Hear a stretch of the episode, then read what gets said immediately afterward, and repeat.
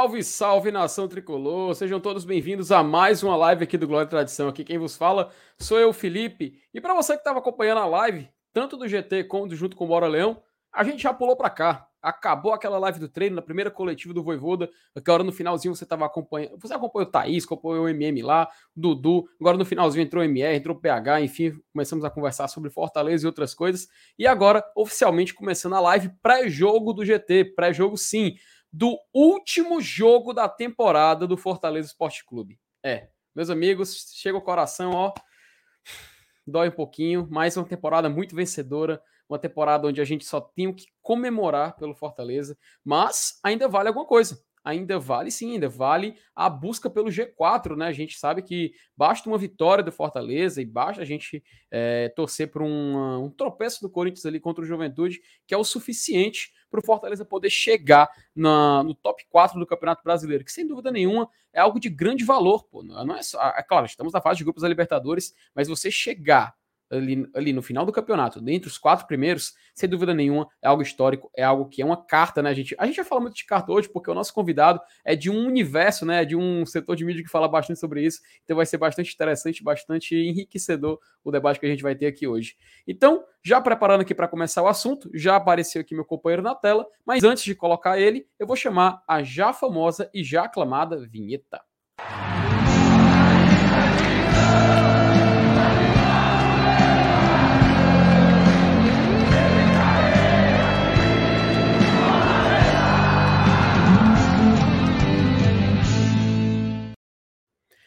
obviamente não estou sozinho. Quem estava acompanhando a live do Bora Leão e aqui no GT já tinha visto. Estamos aqui com o grande, a lenda, Márcio Renato Super Saiyajin. Aí, MR. E aí, seu Felipe e todo mundo. A galera tá chegando, né? A gente estava lá na. Tava em cadeia, né? Com o Bora Leão, agora começando uma nova, uma nova live. E vamos falar do jogo, né, Felipe? Tem muita coisa para falar sobre o jogo de amanhã. É um jogo, digamos assim, majoritariamente festivo né? Fortaleza tá. O torcedor vai para comemorar essa classificação incrível, né? Para a fase de grupos da Libertadores, classificação inédita, né? Um, um feito gigante para o futebol do estado, mas para o futebol da região também, né? E para o futebol brasileiro de um modo geral. Afinal de contas, o Fortaleza é a sexta equipe apenas fora do, do eixo ali sul-sudeste a participar da Libertadores. Então, realmente é algo muito grandioso, mas a gente tem que esquecer um pouquinho essa dimensão da festa e pensar no jogo em si, afinal de contas, não tem um torcedor do Fortaleza que entre num jogo que não queira ganhar, né? Até porque a gente entra aí nessa última rodada com uma possibilidade, né, de se firmar é, na quinta colocação, caso empate, né? O empate já nos dá a quinta colocação, é garantido. Mas se a gente vencer o jogo e o Corinthians tropeçar contra o Juventude, o Fortaleza pode chegar, cara, à quarta posição. Assim, é algo sem, sem precedentes, né? Não tem como você é, é, não maximizar esse feito. Então, assim, se tem mais essa possibilidade, é um atrativo a mais, é dinheiro a mais também, né? Porque a Série A, ela, ela paga premiações diferentes por posição, então tem muitos elementos aí que fazem desse jogo é, não apenas um jogo qualquer, né? não é apenas uma festa. E do outro lado, o Bahia vem desesperado. Né? O jogo da vida dos caras lutando aí para não cair para a segunda divisão. Então tem assunto demais, né, Felipe, hoje? Exatamente, Merreal. Muito, muito assunto hoje. A gente vai até receber um convidado especial, já adiantando, né? Que é o Cássio Cardoso, lá do podcast 45 Minutos. Ele também é da. Por favor, MR, faça as apresentações do, do nosso convidado. Rádio Sociedade. Já... Ele, também, ele também é jornalista da Rádio Sociedade. Mas uhum. a galera, assim, a galera que não é da Bahia, né? Que não acompanha as rádios de lá, conhecem ele mesmo pelas participações no podcast 45 Minutos, né? Que é, que é um, um veículo de comunicação, que não é só podcast, né? Agora eles também tem uhum. site, também tem canal no YouTube, na Twitch, então eles são meio que uma referência em discussões do futebol da região. Então o Cássio é um cara muito gabaritado e vai estar aqui com a gente mais tarde, tá? Primeiro, primeira parte do programa a gente vai falar sobre o Fortaleza, basicamente. Também tem a notícia da CBF, né, Felipe? Você vai trazer. Sim, sim, muito e importante. E aí, no, na, no segundo bloco, a gente recebe o Cássio. Um formato um uhum. pouco diferente, né? Do nosso, nossos pré. Geralmente a gente começa com o setorista, mas hoje vamos de trás para frente, né? É, pois é, hoje vai, hoje vai ser uma, uma temática Pulp Fiction, né? A gente vai Isso. trocar aqui o final pelo começo, começo pelo final. Tanto que o Isso. campinho vai ser aqui daqui a pouquinho, no começo ainda do programa para depois a gente poder falar do confronto em si entre Fortaleza e Bahia, tendo informações já do próprio Bahia. Só que antes, MR, agradecer a galera que já estava chegando aqui no chat, cara. A gente teve até um novo membro aqui, o Igor Anderson de Oliveira. Muito obrigado, Igor, por, obrigado, você, por você apoiar o nosso trabalho. A gente agradece demais a força que vocês vêm dando pra gente. A Thalita Lima já mandou o um recado, o Joel chegou na hora, o Vinícius até se surpreendeu, né? Oxente, e a outra? Pois é, essa aqui foi, inici foi iniciando ainda no finalzinho daquela. Aí o Arthur deu oi, o Ivens também deu oi, o Yei de Pombo deu oi também. O Francisco Lobato também ficou surpreso por conta da live começando a outra. Mas é isso aí, vamos continuar aqui no assunto. Até o Cristiano Pernato falou: F, deixa de enxame. Mas, amiga, aqui assim, a gente terminou uma live, já inicia a outra. Um abraço também pro Matheus Lima que colou aqui, o Ramon, Juliano, que é torcedor do Bahia, também apareceu por aqui, já tá esperando aqui para ver o que a gente vai falar do nosso adversário. TT aqui falando: bora pro G4. Lion, um abraço também aqui pro Evaldão Fortaleza, um abraço, meu querido. É, o Luciano Ferreira, boa noite, galera do GT. O Juan Paz também falando. O Guilherme surpreso com as cores, as madeixas do nosso querido Márcio Renato. Francisco aqui, enfim. A gente tem até que os membros, né? A Iana falando, ó, o MR tá diferenciado com esse visual, viu? Olha aí, MR. É, meu amigo. Como diria, como diria o, o, o, os caras aí, né? Fala dele, né? Fala diferenciado, dele. Diferenciado, diferenciado. Agora, sim, tá... diferenciado Opa. não quer dizer que é bom, não, né? Só quer dizer que é. que é isso, cara? Vamos se valorizar, meu. Vamos se valorizar. Vamos, Ó, o, vamos. o Ellison mandando boa noite pra gente também. Valeu, Lopes, parabenizando a marca que a gente alcançou hoje, MR. Durante, né? Foi a live, a live lá no PC, 20 mil inscritos no nosso canal. Cara, a gente só tem a agradecer demais a vocês. Todo mundo aqui, é, nós estamos muito satisfeitos com o desempenho do, do Glória e Tradição, mas ao mesmo tempo a gente agradece, porque se não fosse por vocês, com certeza a gente não teria alcançado essa marca. Então é prova que a gente está no caminho certo, fazendo um trabalho de qualidade e, acima de tudo, agradando a quem está nos acompanhando aqui toda noite. Então, muito obrigado, pessoal, e fiquem à vontade para participar aqui da nossa live. O Jair também, que é padrinho do GT, melhor podcast do Nordeste, aí você está falando do Glória e Tradição. Então, muito obrigado, Jair, o nosso membro. O PH Santos também, membro. Ó, rapaz, o PH, faz tempo que eu não falo com ele. Falou, Minhoca tá chateado porque tu falou mal dele, MR. Ih, MR. É não, mano. É não. Ô, ô, ô, Minhoca, eu fui, eu fui eu fui influenciado, as companhias aí me fizeram falar de você. Mas eu não posso mais mandar, não posso mais mandar um beijo para ele, porque o cara ficou frescando que eu tinha mandado um, beijo para minhoca, né? Não. Beijo pro Thiago, pronto, beijo pro Thiago. Rapaz, um beijo, pronto, um beijo pro Thiago. o pessoal aqui falando, agradecendo pelo salve, o Jair esclarecendo que era o 40, que é isso, Jair, atrairás, meu amigo. E né, o, pessoal, o Júlio dando bônus para a bancada. E uma informaçãozinha aqui rapidinho do Pedro 1918, antes da gente iniciar. O inferior norte esgotou. MR vai ser lotação, viu, meu querido? Vai ser lotação. Vai, vai ser lotação. Infelizmente, cara, teve esse, esse problema aí, né, com a bilheteria virtual. Eu acho que teve tá, um problema até maior do que a bilheteria virtual, né? Parece que eles estão. É, é, parece que está atrelado, inclusive, com um problema nos servidores da Amazon, né? E eles estavam hospedados nesse, nesse rolo todo aí. E o Fortaleza passou o dia inteiro, né? Aliás, um dia e meio, né? Sem vender ingressos online. E assim, teve muita gente que poderia ter comprado presencialmente no final, no final da semana, no final de semana, melhor dizendo, uhum. mas assim, não, já que vende online, eu vou comprar mais perto do jogo, tal, de boa. E aí o site ficou fora do ar. As filas estão imensas, mas mesmo assim, uhum. assim, nem todo mundo, né? Nem todo mundo consegue ir em dia de semana para uma fila grande para poder comprar ingresso. Então, talvez isso impacte um pouco né, aí no, no, na venda, mas ainda assim, eu acho que a gente vai chegar aí nessa marca máxima dos 51 mil e uns quebrados, né? A capacidade que está é, liberada pelo governo do estado para ter o jogo. Então, eu acho que vai ser lotação amanhã. Uhum. É, até o Rogério, o Rogério Macedo estava até perguntando aqui, a última perguntinha aqui do nosso chat, perguntando se alguém conseguiu comprar no site da bilheteria virtual, realmente problema de estabilidade aí que ultrapassa os limites do futebol. Mas, MR, é, para a gente não, não ir perdendo tempo, né? Para a gente já ir entrando no assunto, nos assuntos da noite, né? E também da importância é, que isso pede, precisamos falar desse jogo do Fortaleza contra o Bahia, né? A gente, como introdução, pode já colocar que é um jogo que vale bastante para o nosso tricolor. Até acho, eu acho interessante, sabe, é, colocar aqui rapidinho na tela até para poder ilustrar aqui o nosso papo e o pessoal poder entender a importância, apesar de já estarmos na Libertadores, entender a importância desse jogo, colocar rapidinho aqui a tabela e a gente poder só dar uma olhadinha aqui na parte de cima e na parte de baixo. Obviamente que já está tudo resolvido entre as três primeiras colocações. É impossível ser ultrapassado. O Atlético já é campeão, o Flamengo está impossível de ser ultrapassado na segunda posição.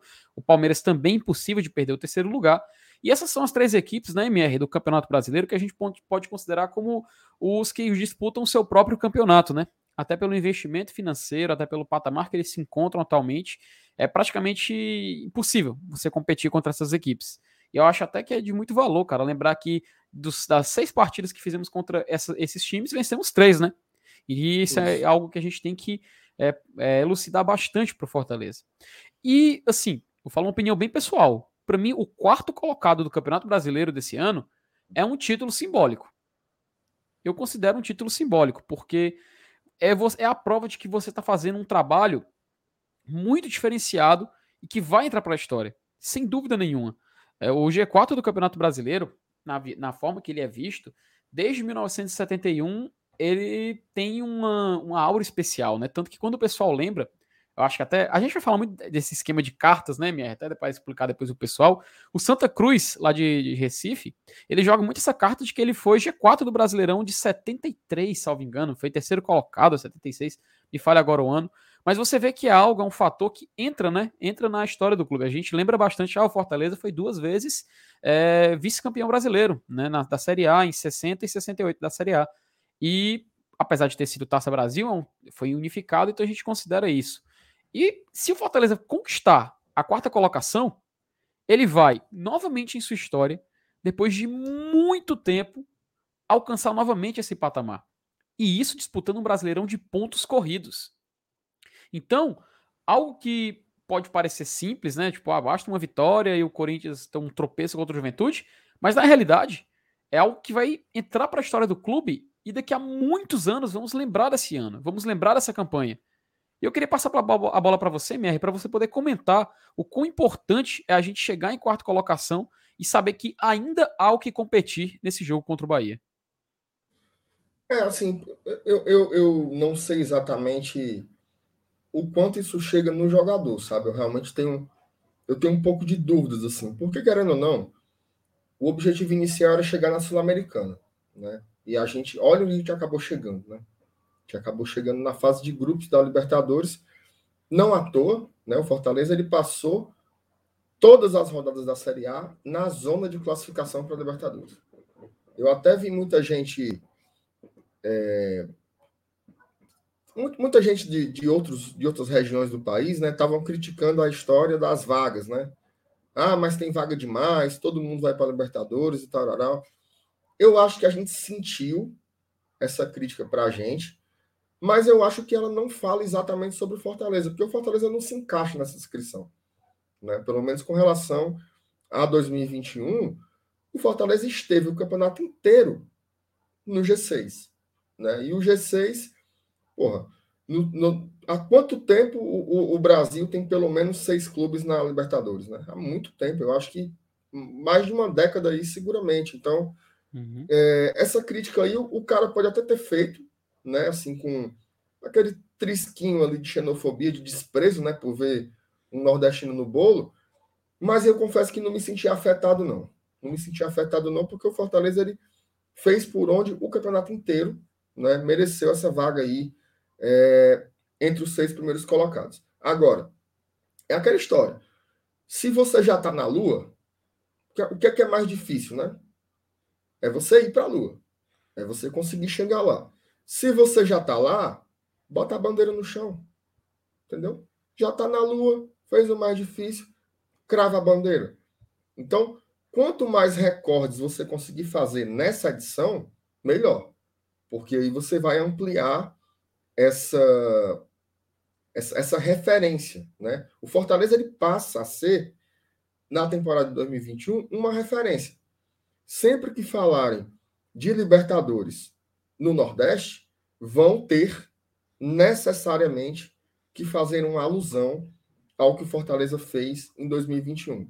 Da mesma forma que falam é, do Bahia, né, quando foi duas vezes campeão brasileiro, como falam do esporte quando foi campeão brasileiro, quando falam do esporte quando ganhou a Copa do Brasil, quando falam do próprio Náutico, quando foi vice-campeão é, da Taça Brasil. Agora, o Fortaleza vai ser a referência da era moderna do futebol. O que é que para mim marca essa era moderna do futebol? É a, é a introdução dos pontos corridos. Tá? Os pontos corridos, ele, ele georreferenciou o Brasil na lógica das grandes competições internacionais. Né? Todo mundo já tinha, todo mundo assim, né? As principais ligas já tinham passado para esse formato dos pontos corridos, que de fato premia a melhor equipe. Né? Os pontos corridos eles premiam a regularidade, premiam a longevidade. Você não permite que um dia ruim destrua a sua temporada. Você mede a média né? Essa é a lógica dos pontos corridos. Então, esse formato que já marca aí duas décadas, né? Tá chegando em duas décadas, o Fortaleza foi a única equipe do Nordeste a conseguir a classificação para a Libertadores por esse formato. Então, assim, é gigantesco. Gigantesco, gigantesco, gigantesco. Algo que. Vou resumir. A gente nunca vai esquecer. A gente nunca vai esquecer. Do mesmo jeito que a gente nunca vai esquecer 2019, porque foi o ano que conseguimos pela primeira vez uma vaga numa competição internacional para jogar ali contra o Independente na Sul-Americana. Agora a gente consegue um negócio, cara, que é é muito maior. É muito maior. A gente está falando da maior competição do continente. Da maior competição do continente. O Fortaleza vai se unir às melhores equipes do continente. E isso é muita coisa. E quando você coloca é, como um elemento da estrada do Fortaleza, e fica mais bonito ainda. Né? Todo o caminho que a gente percorreu, é, até o Tricocast está colocando aí, a segunda maior competição de clubes do mundo. É muita coisa, velho. Para mim é a primeira. Tu acha, é tu acha maior que a Champions?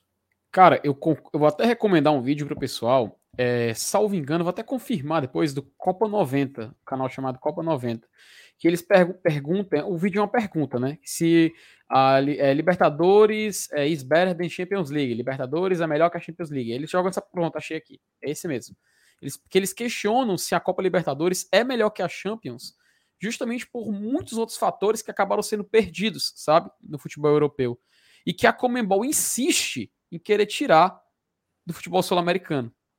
Tu lembra é inacreditável. Algum, assim, para citar? Sim. Bom, o primeiro de todos é, obviamente, a torcida. Porque na Europa, né, a gente. Todo mundo que assiste é, futebol europeu, tá assistindo Champions League, etc. A gente vê que é um futebol, aquele padrão FIFA, assim, seguido à risca, né? Você não tem muito algo muito diferente, a torcida toda sentada, a torcida aplaudindo. Se é algum canto, é um canto assim, bem padrão. Exemplo, aquela a torcida do Liverpool que canta You Never Walk Alone, né? Que é uma música triste e tal. Aí do PSG, os ultras do PSG até fazem uma festa um pouco diferenciada. Quando fizeram, foram punidos pela UEFA. Então você vê que é algo que vai se perdendo no futebol. Na Europa, isso já é praticamente dado como perdido, né?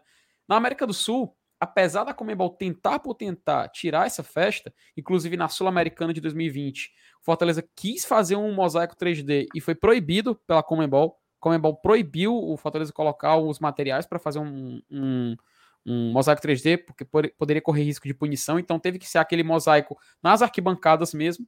A Comembol também, é, salvo engano, tirou é, pirotecnia, ou seja, levar sinalizadores, principalmente depois do que aconteceu com o Corinthians em 2013, aquele incidente em Oruro. Então você vê que muita coisa vai se perdendo, sabe?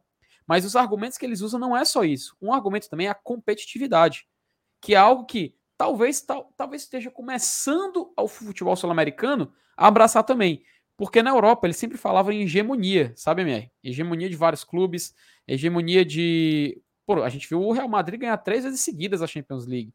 Aí depois era o Barcelona, aí voltava o Real Madrid, aí ganhava o Bayern de Munique, aí voltava o. Entendeu? É era uma sequência assim, perdida. Aí o Liverpool depois ganhou em 2019, 2020, enfim.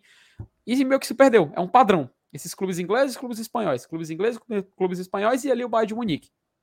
O que acontece na América do Sul está começando a criar um padrão também. Clubes brasileiros, clubes argentinos, clubes brasileiros, clubes argentinos. Aí vai o Atlético Nacional da Colômbia, ganha ali em 2016 e volta para essa sequência de novo. É algo que a cada, a cada ano que vai passando, a cada edição nova de Copa Libertadores, a gente vê essa padronização não só nos costumes, mas também dentro de campo. O que a gente pode tirar de positivo disso? O Fortaleza é uma equipe brasileira. Fortaleza disputa o Campeonato Brasileiro. O Campeonato Brasileiro é o campeonato nacional mais difícil e mais competitivo da América do Sul. Isso ninguém discorda. Tem até um canal também é, colombiano chamado Palavra de Gol, que eu acompanho também muito, muito bacana, cara. Eles falam de futebol sul-americano em geral, mas com a visão que eles têm de lá da Colômbia. E eles sempre falam que, em comparação, a gente está comparando a Europa e a América do Sul, o Campeonato Brasileiro é como se fosse a Premier League.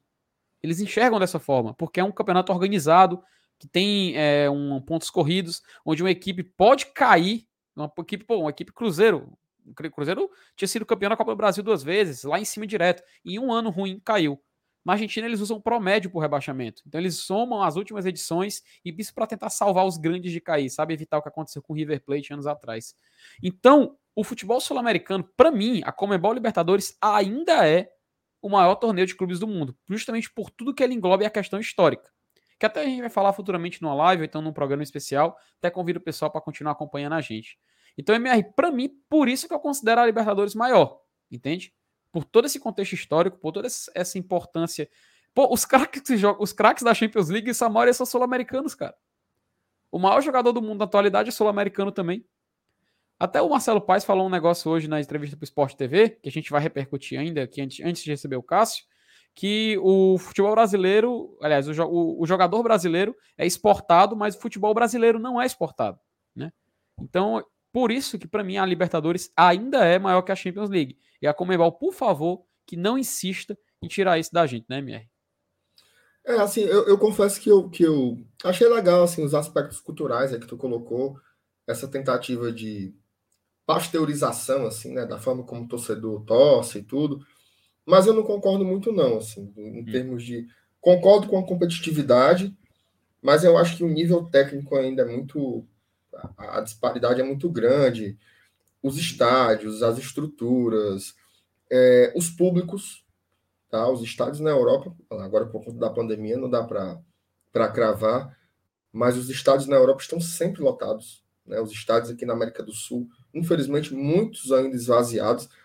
Se você compara as médias de público no Brasil com as médias de público nas principais competições europeias, assim, é uma pisa, entendeu? Mas eu acho o debate legal. Uhum. De todo modo, a gente está falando das duas maiores, né? Então, isso, isso é, é, amplifica, né? O que o Fortaleza está fazendo de alguma forma. Então, assim, cara, voltando lá para a tua pergunta, o jogo de amanhã ele é muito interessante. Uma outra questão também é a financeira. Né? A cada posição que o Fortaleza sobe no campeonato, ele ganha mais dinheiro de premiação. Né? Então, o Fortaleza pode terminar essa rodada em sexto. Ele pode ser o sexto, pode ser o quinto ou pode ser o quarto.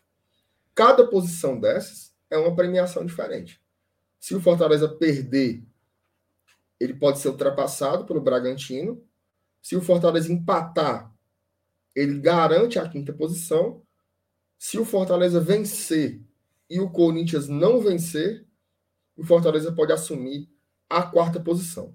E a quarta posição tem um tempero especial, porque vai ser a melhor posição, né, a melhor colocação de um nordestino nos pontos corridos. Lembrando que o esporte e o Vitória já foram quinto colocados, né? O Fortaleza ele pode ser quinto também, com um empate, mas ele, indo para a quarta posição, ele fica isolado. E o meu amigo Lucão acabou de lembrar, para o ranking da CBF também, coisa que o nosso amigo Saulo adora, cada posição também tem uma pontuação diferente. Então, assim, ah, não vale nada, vale. Vale sim, vale muita coisa. O grande desafio aí, talvez, seja manter o foco. Né? Você convencer quem vai jogar de que realmente é importante. E aí, de tudo que a gente falou, recordes, sei o quê, papapá, eu acho que o que pode convencer é o dinheiro. Né? Você dá uma premiação, porque assim, eu entendo, sabe? Meu irmão, os caras estão praticamente de férias. A temporada foi insuportavelmente longa. Não teve férias, não teve pré-temporada. Eu sempre falo isso. A Série A terminou na quinta, na terça começou a Copa do Nordeste. Isso 21, isso 20 para 21. Então assim, todo mundo está exausto, ninguém aguenta mais e os grandes objetivos já foram passados, né? É, o, o PH fez uma analogia muito legal hoje. É que nem quando você vai para a faculdade você já está passado na cadeira. Já estou passado, mas tem duas aulas. Meu amigo, você vai assim com a vontade medonha. Então, o que é que pode estimular? Para mim é premiação, né? Se você pode ganhar aí 4, 5 milhões de reais a mais de acordo com a sua posição, divide uma parte disso com, com os jogadores, né? Então, assim, é, eu acho que é válido, né? Um recurso válido. E para mim tem um outro elemento que pesa muito, que é o estádio lotado. Tá? O jogador de futebol profissional que não se afeta com o estádio lotado, ele está morto por dentro. Né? Então, essa para mim é, é, é, um, é um dos ingredientes, esse para mim é um dos ingredientes mais importantes. Me lembra muito, Felipe, o jogo do Atlético Mineiro com o Red Bull Bragantino. O Atlético já era campeão. O uhum. Atlético podia tirar o time de campo, ficar preparando os caras para final da Copa do Brasil, mas não. Botou força máxima porque o estádio estava lotado, o estádio estava entupido. E ninguém quer ter sua faixa carimbada, né? Então o Fortaleza também não quer. É óbvio que, ah, perdeu o Bahia, acabou o mundo. Não, não é isso. Mas todo mundo quer ganhar. Todo mundo quer fazer uma festa tal qual a festa de 2019, né? Em que a gente também já estava classificado, o jogo valia algo também a nível de marcas, que era o quê? Ser o melhor nordestino daquela edição, né? Então, assim, fazer a melhor pontuação, né, também do, de um cearense na Série A. Então, é mais ou menos, tem uma semelhança muito grande. Só que naquela época era Sul-Americana e agora é, é, Libertadores. Felipe, eu queria, antes de passar para ti de volta aí, para você voltar a conduzir, Opa. muita gente, eu até ia esperar o Cássio chegar para comentar, mas assim, cara, uhum. Muita gente brigando aí no chat, torcedor do Bahia com torcedor do Fortaleza. Com certeza. Gente, me desculpa, mas que babaquice, viu, cara? Que babaquice. Vocês querem ganhar o jogo, a gente quer ganhar o jogo e pronto, cara. Pronto. Que besteira, que papo. Futebol é uma competição. Se o Bahia chegou na rodada 38 numa condição em que perde e cai, a culpa não é do Fortaleza. Uhum. Então, assim, que, Papo ridículo. Aí estão aí se xingando. Agora o Fortaleza odeia o Bahia e o Bahia odeia o Fortaleza. Não tem absolutamente nada a ver. N nem rivalidade tem. Cara, nem rivalidade, nem, nem união nem rivalidade tem. tem. nem ficar, união. Ah, eu odeio o Bahia. Não existe. É uma relação absolutamente indiferente. Cada um faz o seu. Futebol é uma competição. É uma competição. A gente quer ganhar pelas nossas marcas e o Bahia quer ganhar para conseguir passar mais uma edição na Série A. Então, assim, peguem leve aí no chat. Assim, é uma parada muito babaca, cara. Desculpa, mas é muito babaca ficar nesse é. quebra-pau aí, ó. Ainda, ainda bem que tu falou, MR, porque era um elefante na, o um elefante na sala aqui. Então, vou logo dar vazão aqui a alguns superchats, né? O Ivens. Os caras estão se xingando, uns... velho. Porra, vamos dormir, é. meu irmão. Acho é, é isso aí. O Ivens fala o seguinte: MR, Vossa Senhoria está com a cara de que está muito bem hoje. Obrigado. um abraço para o Ivens aí, sempre contribuindo com o nosso trabalho. Muito obrigado, Ivens. E outra game... coisa, viu? Opa. E outra coisa. Ano passado os caras vieram aqui, Fortaleza pela misericórdia, uhum. meteram 4 a 0 E a gente precisando ficou. de saldo. E a gente precisando ninguém de ficou, saldo. Ai, pelo amor de Deus, não ganhe não. Cara, me poupa, meu irmão. Vão, vão jogar bola, porra. Hora mais. É futebol, né, macho? Esse, o, o, dependendo do placar, o importante é que... É só futebol. é só é. futebol. Tem nada além. É, é futebol, é. cara. Futebol. É, macho. O importante é que no final somos sempre Fortaleza. O Game of Combs, ele também manda 5 reais e fala: desde 2017 vão 8 para Libertadores ou pré. Aí vão frescar esse ano. Tem que ir a uns 10 para ter crescimento das marcas extra eixo. Game of Combs, cara, a Comebol, quanto mais clube brasileiro para eles, melhor. Porque para eles é mais dinheiro. Se depender da Comebol, meu filho, ele coloca uns oito brasileiros só na pré. Só na pré-Libertadores. Aí bota mais oito e faz de grupo. Por, por eles, a, a, Libertadores tem 58 clubes, cara. Atualmente tem 47. Tem ideia. Mas enfim, né? É o método que eles utilizaram e quem reclama, amiga, é porque tá na zona de conforto. O e, tem, Vinícius... e tem uma coisa também, né, Felipe, sobre esse lance das vagas. É, só, só tem tantas vagas assim também porque o Brasil ganhou a Sul-Americana e ganhou a Libertadores, hum. né? MR, então, você eu, também já aumenta muito, né? Sabe o que eu fico revoltado, cara? O Brasil, oficialmente, ele tem sete vagas. A Argentina, oficialmente, tem seis vagas. Macho, países como Bolívia, Venezuela, é, Chile, é, Uruguai, o resto todo, cara, todo, todo, tem quatro vagas. Aí, aí o pessoal fala, ah, mas é, eu, esse time da, o time, sei lá, da Bolívia não vai chegar tão longe, meu amigo. A Comembol, depois que fez a remodulação, depois que colocou o calendário anual para Libertadores e os times mexicanos saíram, ela preencheu o seu torneio igual como se faz na Europa. A diferença uhum. daqui para a Europa é que na Europa você tem centenas de países. Aqui a gente tem o quê? 10 credenciados na, na, na Comembol. Então, obviamente, eles vão fazer a distribuição proporcionalmente para cada país. O Brasil, para ter ideia mesmo, o Brasil tem é pouco, cara. O Brasil tem é pouco, só sete vagas. O Brasil tem mais de 200 milhões de habitantes, o Brasil tem mais de 200 clubes no ranking da CBF. Entende? E você, uhum. tá, você tá premiando. Ah, o Brasil tá botando sete clubes, meu amigo, sete clubes. A Libertadores, ela tem as suas fases preliminares. Ela se inicia ali na fase de grupos, mas tem fase preliminar, conta para artilharia e tudo mais, mas ela se inicia ali na fase de grupos. O Brasil começa enviando só quatro clubes. O Brasil só começa enviando quatro clubes.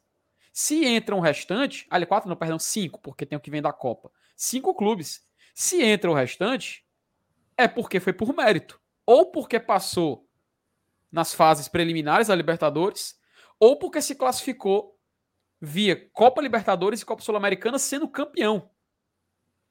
Então, cara, é uma conversa, é uma conversa que vale até um debate muito bacana. Mas, pra, pelo menos para mim, tem muito é pouco ainda, tem muito é pouco. O Vinícius Mota até fala o seguinte: Fortaleza sempre foi G6 no Brasileirão, MR? Sim. Sempre foi G6. Sempre foi G6. Na verdade, assim, quando você. Ele sempre foi G6, levando em conta que tinham rodadas que eram desniveladas, né? Uhum. Só quando você coloca os jogos desencaixados dentro das suas rodadas, o Fortaleza sempre foi G5. Ele nunca, ele nunca esteve abaixo da quinta posição ele passou a ser sexto quando estava desnivelado. Tinha time com um jogo a mais, com dois jogos a mais. Então uhum. isso mudou, mudou bastante. Exato. Mas realmente, assim, é, é, o, é aquilo. É um campeonato de regularidade. Uhum. É um campeonato de regularidade. Ó, o André Freitas também mandou 10,90. Falou: quando o Bahia amanhã, 37 rodada 2020, eles deram 4x0. Competitividade, cara. Campeonato brasileiro. Vamos para vencer. Um abraço pro André. Muito obrigado pelo superchat. É, o Arisson Oliveira manda 22 reais e fala: chegando agora para ver a live. Salve GT, um abraço, Arisson. Opa. Muito obrigado por acompanhar nosso trabalho, cara. Muito obrigado mesmo. Agradecemos pelo seu superchat. E continuando aqui, né, MR, o papo, a galera ficou um tanto quanto inflamada no chat, né? Mas, é, mas tem, é isso aí, cara. Tem umas coisas, cara, que eu realmente assim, eu não, não consigo entender, cara. Não consigo entender como é que pode. O cara vem, tipo assim, que é, diga assim, diga abertamente assim, abra o jogo, é isso. A, a proposta é abrir o jogo. Cara, 2011, Bahia rebaixou o Ceará que sem pena. Sem pena. E tá certo. Fazer o quê? Eu, eu quero saber qual é o, o, o cara bota aqui. Ó. Eu vou botar na tela, é importante. O cara bota assim. Cara, é pela coerência do discurso de todos os canais de clubes nordestinos. O que é que você quer, Ricardo? Você quer que a gente peça para o Fortaleza abrir o jogo? Escreve, escreve literalmente. Não, Fortaleza, por favor, abra o jogo. O que é que o Fortaleza tem a ver com isso? O que é que o Fortaleza vai fazer com relação à situação do Bahia? Não tem o que fazer. O Fortaleza, o Fortaleza não joga amanhã pensando no Bahia, cara. Não faz o menor sentido essa discussão que é a gente vai sair daqui fazer um. Vamos ligar para Marcelo Paz? Pedir para ele ter solidariedade. Cara, é uma competição. Não tem nada a ver. Não tem nada a ver com união dos nordestinos. Não tem nada a ver. Ah, defesa dos sulistas. O Fortaleza vai ganhar. vai tentar jogar para ganhar o jogo, cara. É o futebol, é o princípio do futebol. O Fortaleza não pode. Veja só, os caras colocam a gente numa situação da gente ser responsabilizado pelo rebaixamento do Bahia. Que papo ridículo, sem cabeça, assim. Eu acho Sinceramente, meu irmão, que, que, coisa doida, entendeu? Tipo assim, meu irmão, na moral, na moral mesmo, um time, um, ó, um time de futebol, ele nunca é rebaixado só por um motivo. Nunca é só por lesões, nunca é só por. Não, são várias coisas. É o, é o econômico, são, é o departamento de futebol, inúmeras coisas. Inúmeras coisas. É a pandemia, é o diabaquá. Atribua o que você quiser. Agora você atribuir o seu rebaixamento, porque na última rodada o outro time não foi seu amigo, essa daí é inédita na minha 32 anos no escuro. Eu nunca vi isso. Por que, é que o Bahia foi rebaixado? Não, porque o Fortaleza não é nosso amigo. Não, não é o desenho do Bob Esponja, cara. Isso aqui é futebol. As pessoas, os caras estão jogando, competindo. Competindo, entendeu? Assim, é a vida, é isso daí. Já foi o contrário. O Bahia no passado não teve o menor pudor de golear o Fortaleza no Castelão. Em 2011 rebaixou o Ceará. Que eu saiba, o Ceará é um clube do Nordeste. Ou eu estou enganado? Ou é um time da Tailândia? Então, assim, cara, pelo amor de Deus, não tem absolutamente nada a ver com Liga do Nordeste, União dos Nordestinos, não sei o que, não tem. Repito, nem rivalidade tem nem eu não tenho nada, nada, nada a ver com Bahia, com isso aqui, não. Só quero que o Fortaleza ganhe. Só isso, só isso. Não faz o menor sentido essa discussão. Eu, sinceramente, eu teria vergonha de pedir um negócio desse. Sentaria. Em público, né? Podia até pedir lá no, no Ei, mano, pelo amor de Deus, abre. Em público. Seja meu amigo, me ajude. Pelo amor de Deus, cara. Dá um tempo. Felipe, bora fazer o, o, o campinho? Bora. MR, só uma coisa, o Marcelo Rabelo, eu fui informado aqui pelo, pela minha Lucimara Paris aqui, que o Marcelo Rabelo virou membro do GT, Opa. mas não tá aparecendo aqui, cara, para mim, ó. Incrível, eu não, eu entendi, não tô entendendo esse bug aqui, mas não apareceu aqui para mim, mas o Marcelo Rabelo virou membro do, aqui do GT.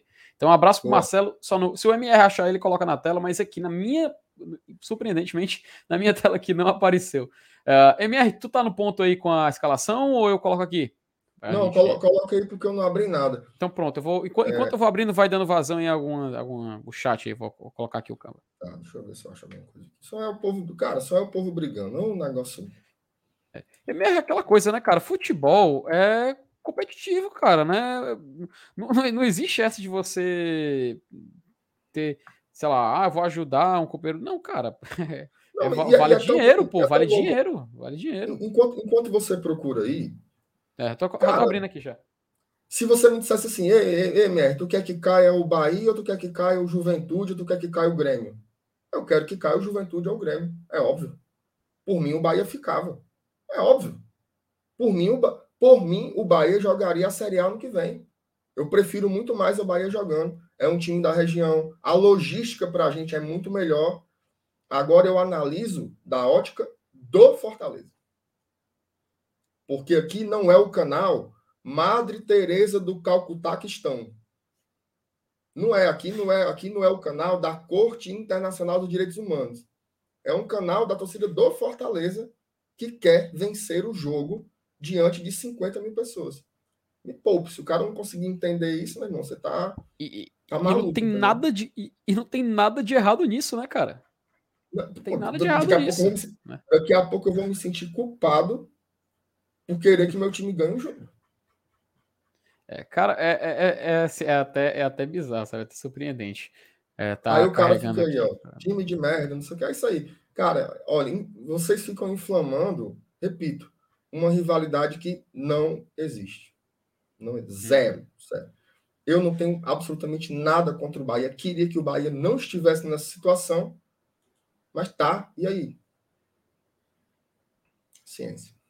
É, paciência. MR, é, não, quando coloca aí, leia, leia, leia o superchat aí. Ah, oi. Veja só. 2021. A gente vive criticando a arbitragem que esculhamba jogo, tapetão, virada de mesa. Os caras vêm em 2021 falar em abrir jogo, velho. Me poupe. É, minha, enquanto tu lê os superchats aí, tá carregando aqui a imagem daqui do campinho, mas dá uma. É, favoritado aí, por favor. Ah, Carlos tá Alberto Caos, matando saudades de vocês. Boa noite, há quanto tempo? E aí, Carlos Alberto? Carlos Alberto tava na live lá da, da coletiva do Voivoda, né? Um abraço pro Carlos Alberto. Tá sempre aqui com a gente. Valeu pelo superchat. O André Freitas pagou só para me apelidar. Tive Cadê? que pagar. MR igual a Paulo Nunes mais Xuxa. Felipe, os caras disseram que eu sou a Xuxa e tu é o Fly. Rapaz, o Fly é o novo. Ei, mano, tu sabia que o Fly, ele, ele, ele, ele que usava a roupa lá daquele cachorro lá da Xuxa?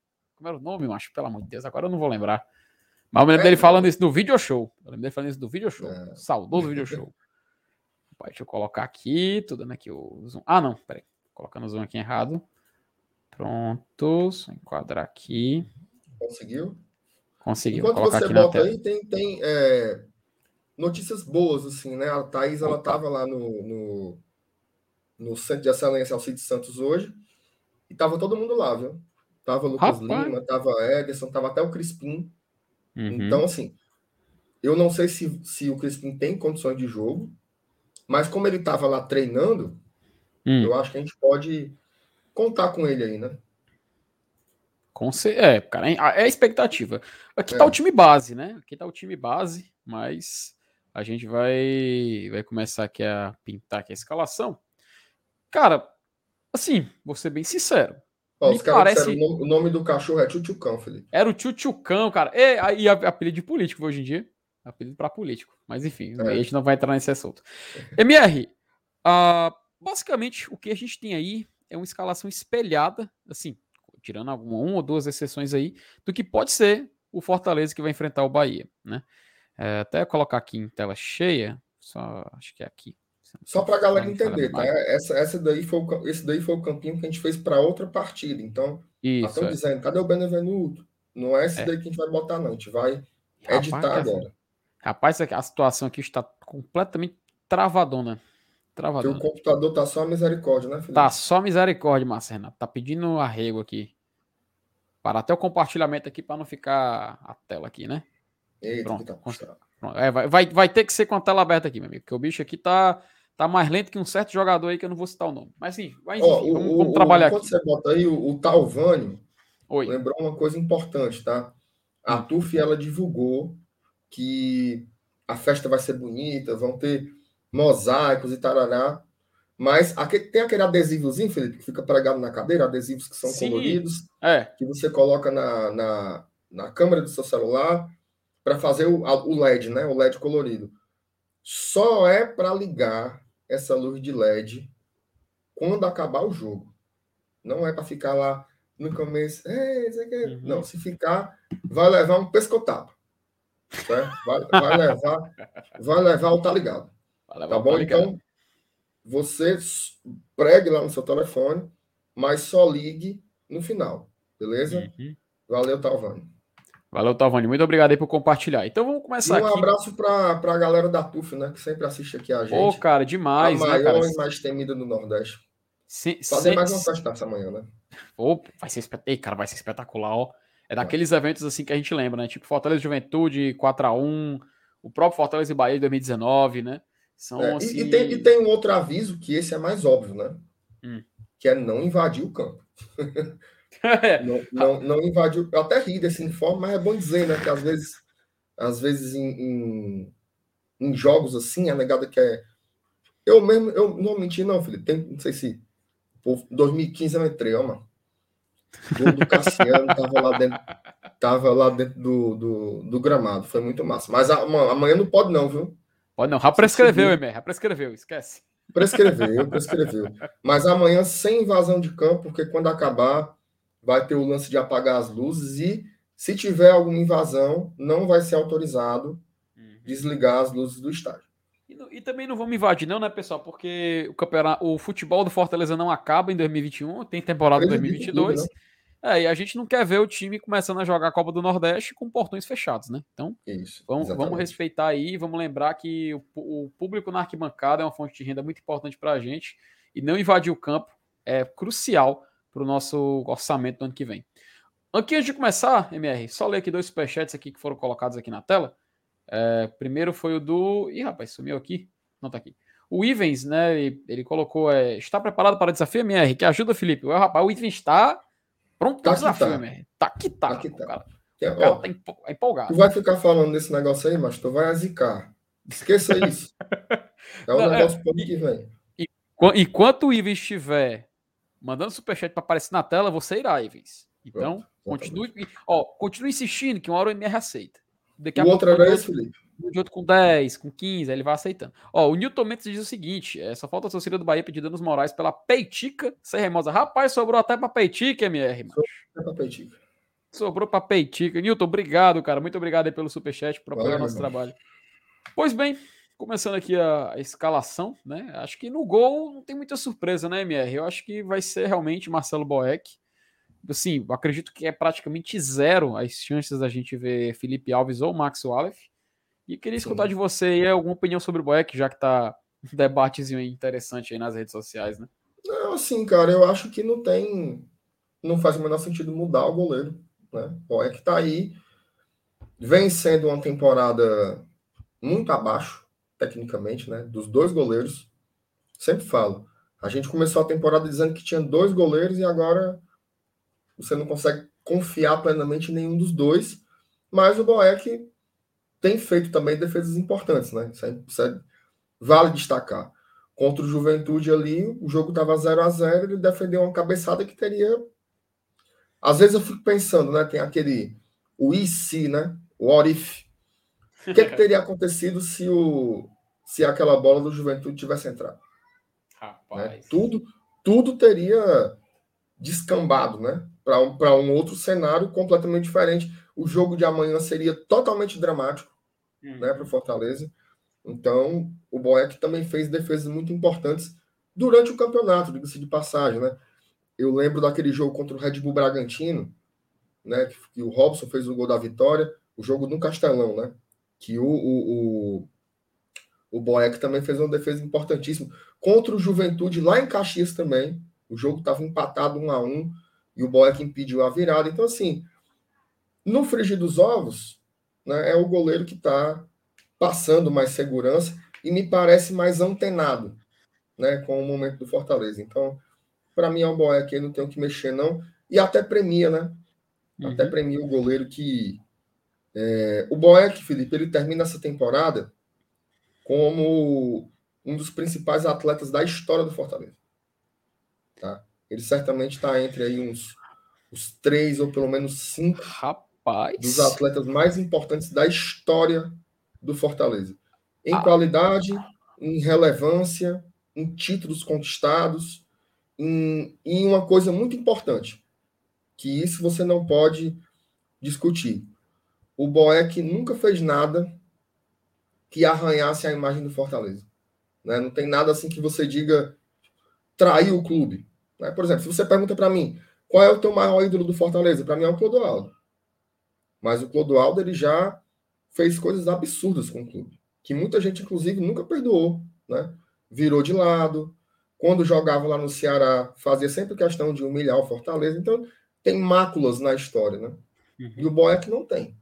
O Boeck não tem. E ele é o cara que pode bater nos peitos e dizer: Eu cheguei na Série C e estou entregando na Libertadores. Então, por toda essa história bonita, né? Um jogo como esse de amanhã, bota ele para jogar aí mais uma vez. Né? Acho que é, é a cereja do bolo. Aspas muito fortes, viu? Aspas muito forte, muito forte. Você concorda comigo ou não?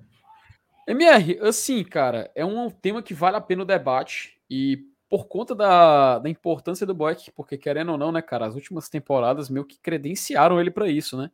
colocaram ele num patamar que eu acredito que muita gente que torce o nariz para ele, considera ele outros jogadores, tem que repensar um pouco nos seus critérios. Pelo menos é algo que eu acredito. Mas eu acho que é um debate válido. Inclusive, um bom tema para a live aqui no Glória e Tradição, a gente fazer. A gente sabe que idolatria é algo muito pessoal, é algo que Alguém que pode ser ídolo para mim, pode não ser ídolo para, o Márcio Renato, pode não ser ídolo, ídolo para alguém do chat. Tem gente, sei lá, que pode ter o G38, Cléo Cambalhota como ídolo. Não tem como a gente julgar, né? É o ídolo pessoal da pessoa. Mas é um tema muito importante a gente depois discutir essa importância do Boeck, fica aí é, mais para frente no Glória de Tradição. Mas enfim, concordo contigo, acho que Marcelo Boeck é o titular para o jogo de amanhã. Vamos indo para a linha de zaga, né? É, já, já vai dar 9 horas, vamos receber aqui o nosso convidado. Isso. Aqui na linha de zaga, a gente pode fazer uma pequena mudança, né, MR? Acho que somente um jogador, provavelmente, né? Isso, isso se você não, se isso não estiver errado, se ninguém estiver suspenso, até convido o chat a participar e falar desse tema. Eu acredito que só tem uma mudança em relação aí, né? É, assim, uma mudança em nome, né? Em posicionamento tem, tem duas. Porque aí você uhum. coloca o Tite no lugar do Jussa e você coloca o Benevenuto para jogar no centro, né? Sim. Então a, a, linha de zaga é aquela que a gente está habituado a ver o campeonato inteiro, né? Um Tinga, Benevenuto e Tite. Foi a formação que deu mais certo, né? Aí nessa, nessa linha de três da defesa, sem sombra de dúvidas. Ah, exatamente. Eu acho que é praticamente. Eu, eu, eu digo mais, MR. Eu acho que é a, a nossa zaga já para o ano que vem, sabe? Pode, talvez, obviamente, pode, pode haver alguma mudança, mas acredito que essa vai ser provavelmente a zaga do Fortaleza ano que vem. Isso se a gente não for no mercado procurar um nome, mas acho que é, é quase que uma unanimidade, né? O cara perguntou assim: por que você não falou do Bruno Melo da mesma forma? Ele veio da C para mim, fez muito mais do que o Boeck, praticamente jogou a porque a gente estava falando sobre o Boeck, não era sobre o Bruno Melo. Mas eu concordo com você. Bruno Melo. O, o Tinga não, não subiu em 17, né? Mas o Tinga tá desde 2015. Se você tira esse ato aí, em que ele foi, inclusive, para o Bahia. Felipe Maranguape tá nesse rol de jogadores. Não, não foi. Porque o assunto era Boeck, a gente estava falando sobre o Boeck.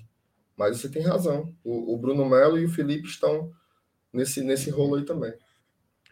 Perfeitamente. Então acho que a gente pode já avançar aqui na zaga. São jogadores que vão jogar. E vamos para o meu campo, né?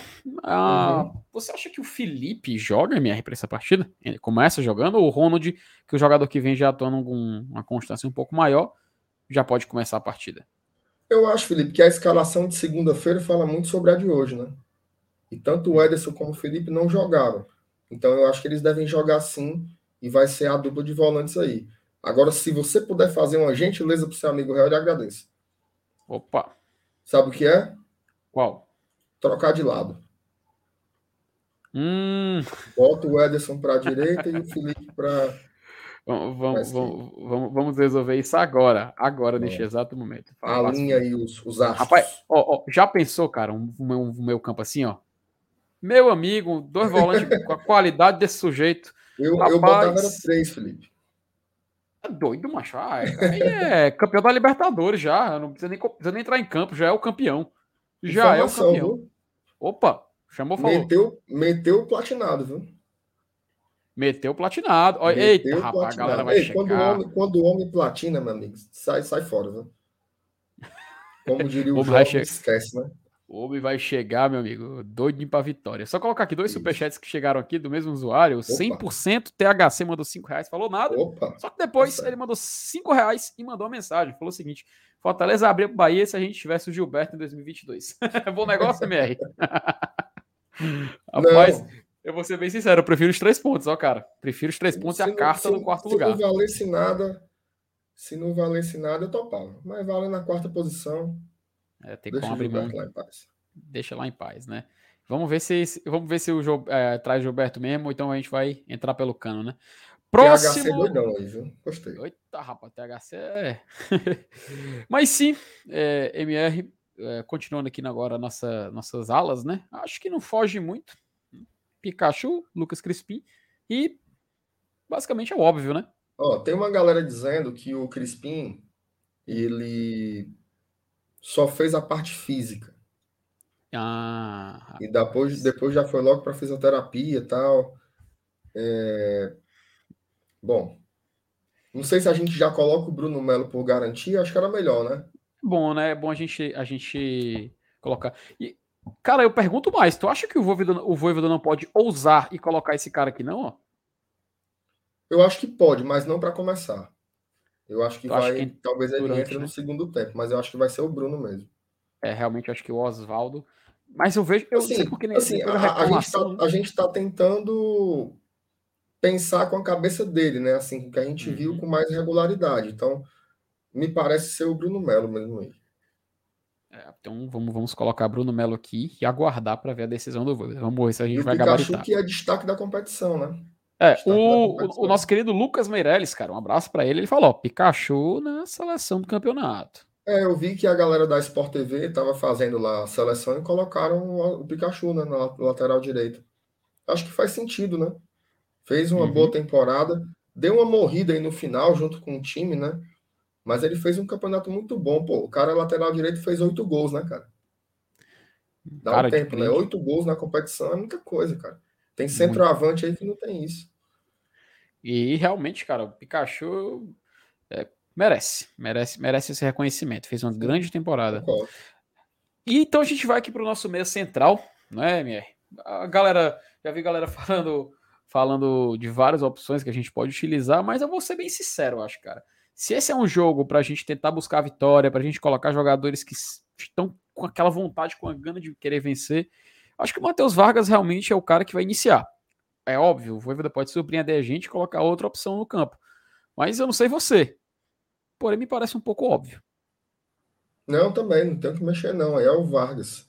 Até porque o Lucas Lima jogou, né, no, no uhum. lá em Cuiabá, então não consigo ver de forma diferente. Para mim é o Vargas, sim. É, eu acho que também acho que vai ser o Vargas. Então, Passamos aqui para nossa dupla de ataque, né? Até aqui está previamente colocado David e Robson, mas pode mudar. Então, eu já eu não vou nem falar nada, eu já vou passar aqui a voz para o MR para saber qual seria ou qual ele acha que vai ser a dupla de ataque que Juan Pablo Voivoda vai colocar em campo no jogo contra o Bahia amanhã, nove e meia da noite. Vai ser a melhor dupla de ataque que o Fortaleza formou esse ano. David e Robson. Não tem hum. para onde correr, assim. E de novo, né? Não foram titulares na partida de segunda-feira contra o Cuiabá. Então, esses caras estão mais inteiros fisicamente, né, para jogar. E eu acho que, ó, esse time aí, Felipe, com exceção do Bruno Melo, né, se você coloca o Crispim aí no lugar do Bruno Melo, é o melhor Fortaleza que a gente viu em 2021. Sim. O melhor foi esse time aí que fez o primeiro turno espetacular que a gente presenciou. Então, assim, é, até isso é legal, né? Você tem uhum. um desfecho com a melhor formação, né? Que já passou por aqui, os caras que jogaram melhor. Então, assim, Robson, um dos artilheiros da competição, o cara tem 10 gols. O David, um atacante super importante também. Eu acho que é isso. É David e Robson. Não tem muito o que, o que correr, não. Perfeito. Então. Eu, ó, eu, eu me surpreenderia muito se saísse algo diferente disso. Assim. Teria que. Só se for uma questão física que a gente não tem é, que a gente não tem conhecimento, algo do tipo, mas para mim são esses caras. Cara, é, é, é, acho que não foge muito disso, né, realmente. O, o, Robson, 10 gols no Campeonato Brasileiro, podendo fazer. Se o Robson fizer, por exemplo, mais um gol, ele entra no top 5 empatado com vários jogadores, mas ele fica ali no, entre aspas, top 5 de artilharia do Brasileirão, né? Isso já é algo grande, um grande feito. Então, realmente, Robson e David, acho que não foge muito. Talvez, assim, acho que não, porque iniciou o jogo contra o Cuiabá, né? E como tu falou, realmente o jogo contra o Cuiabá é meio que um teste, né? Meio que uma. Foi meio que uma. Alguns jogadores descansando para outros voltarem jogando. O De Pietri começou a partida, então provavelmente nessa aqui também vai para o banco. Mas eu, eu acredito que é um desses que vão entrar no segundo tempo, assim como o Oswaldo. Eu, eu tenho esse pressentimento, eu tenho essa, essa, essa expectativa que o próprio Voivoda, né, começou a colocar o Oswaldo depois que ele tem aquela, aquele, aquele videozinho dele dando aquela puxãoça de orelha, né, reclamando.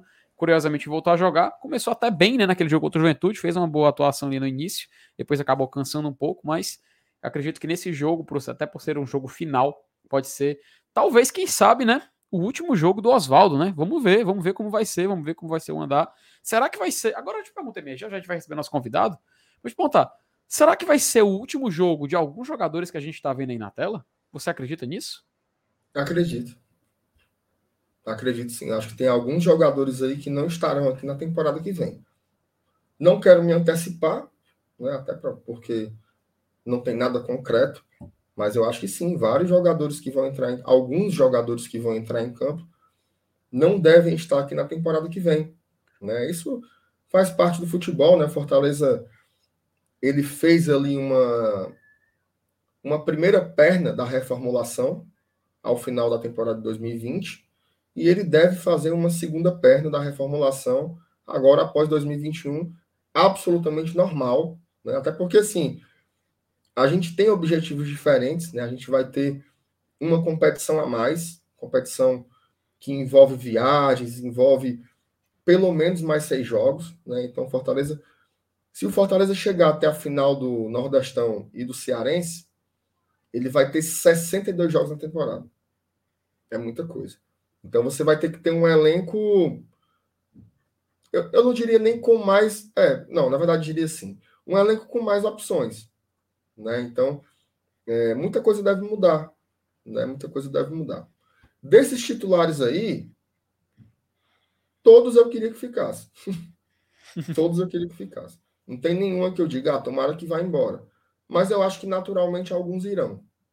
Né? Eu acho que naturalmente alguns irão. Faz parte do futebol. É... Tem um mercado.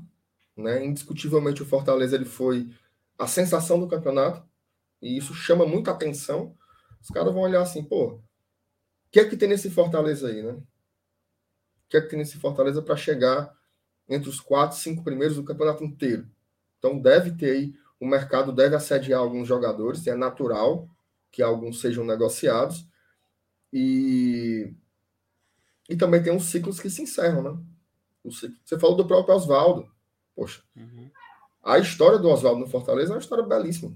Né? Desde 2008 ali você via o Oswaldo moleque sendo muito importante para o Fortaleza ali para manter na Série B. É, mas acontece, né? Os, os, ciclos acabam, ou pela idade, ou pelo esgotamento da relação com o torcedor. Enfim, tem uma hora que você tem que saber.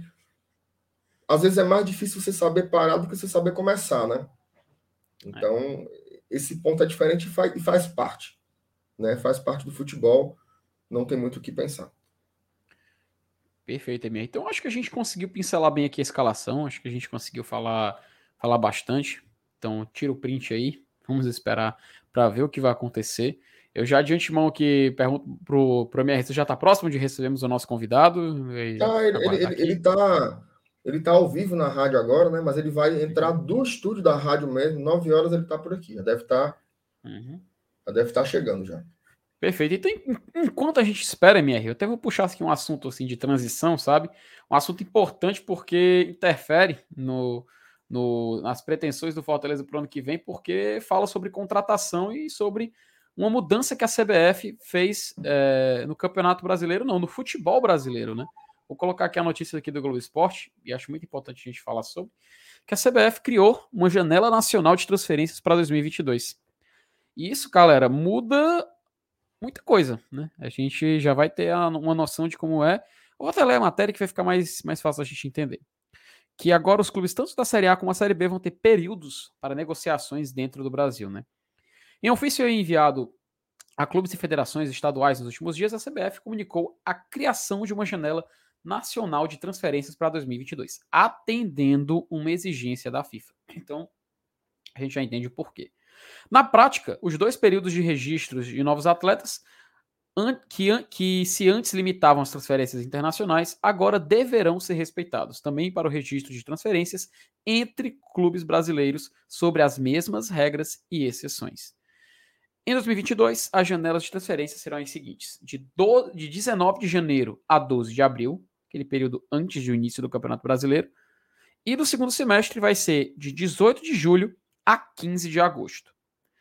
Inicialmente, a regra se aplica apenas a clubes da Série A e B do futebol masculino, seja para saída ou chegada de jogadores. A previsão de que ela seja estendida aos demais é a partir de 2023. Ah, isso significa que nenhuma transferência nacional pode ser realizada fora do período específico. Exceções, é, exceções, tais quais transações internacionais, são aqueles jogadores sem contrato com qualquer clube ou que tiveram vínculo reincidido antes dessa, dessas jornadas. Então, jogadores passe livre você pode contratar. Já os jogadores emprestados também só podem retornar aos clubes de origem dentro da janela de transferência.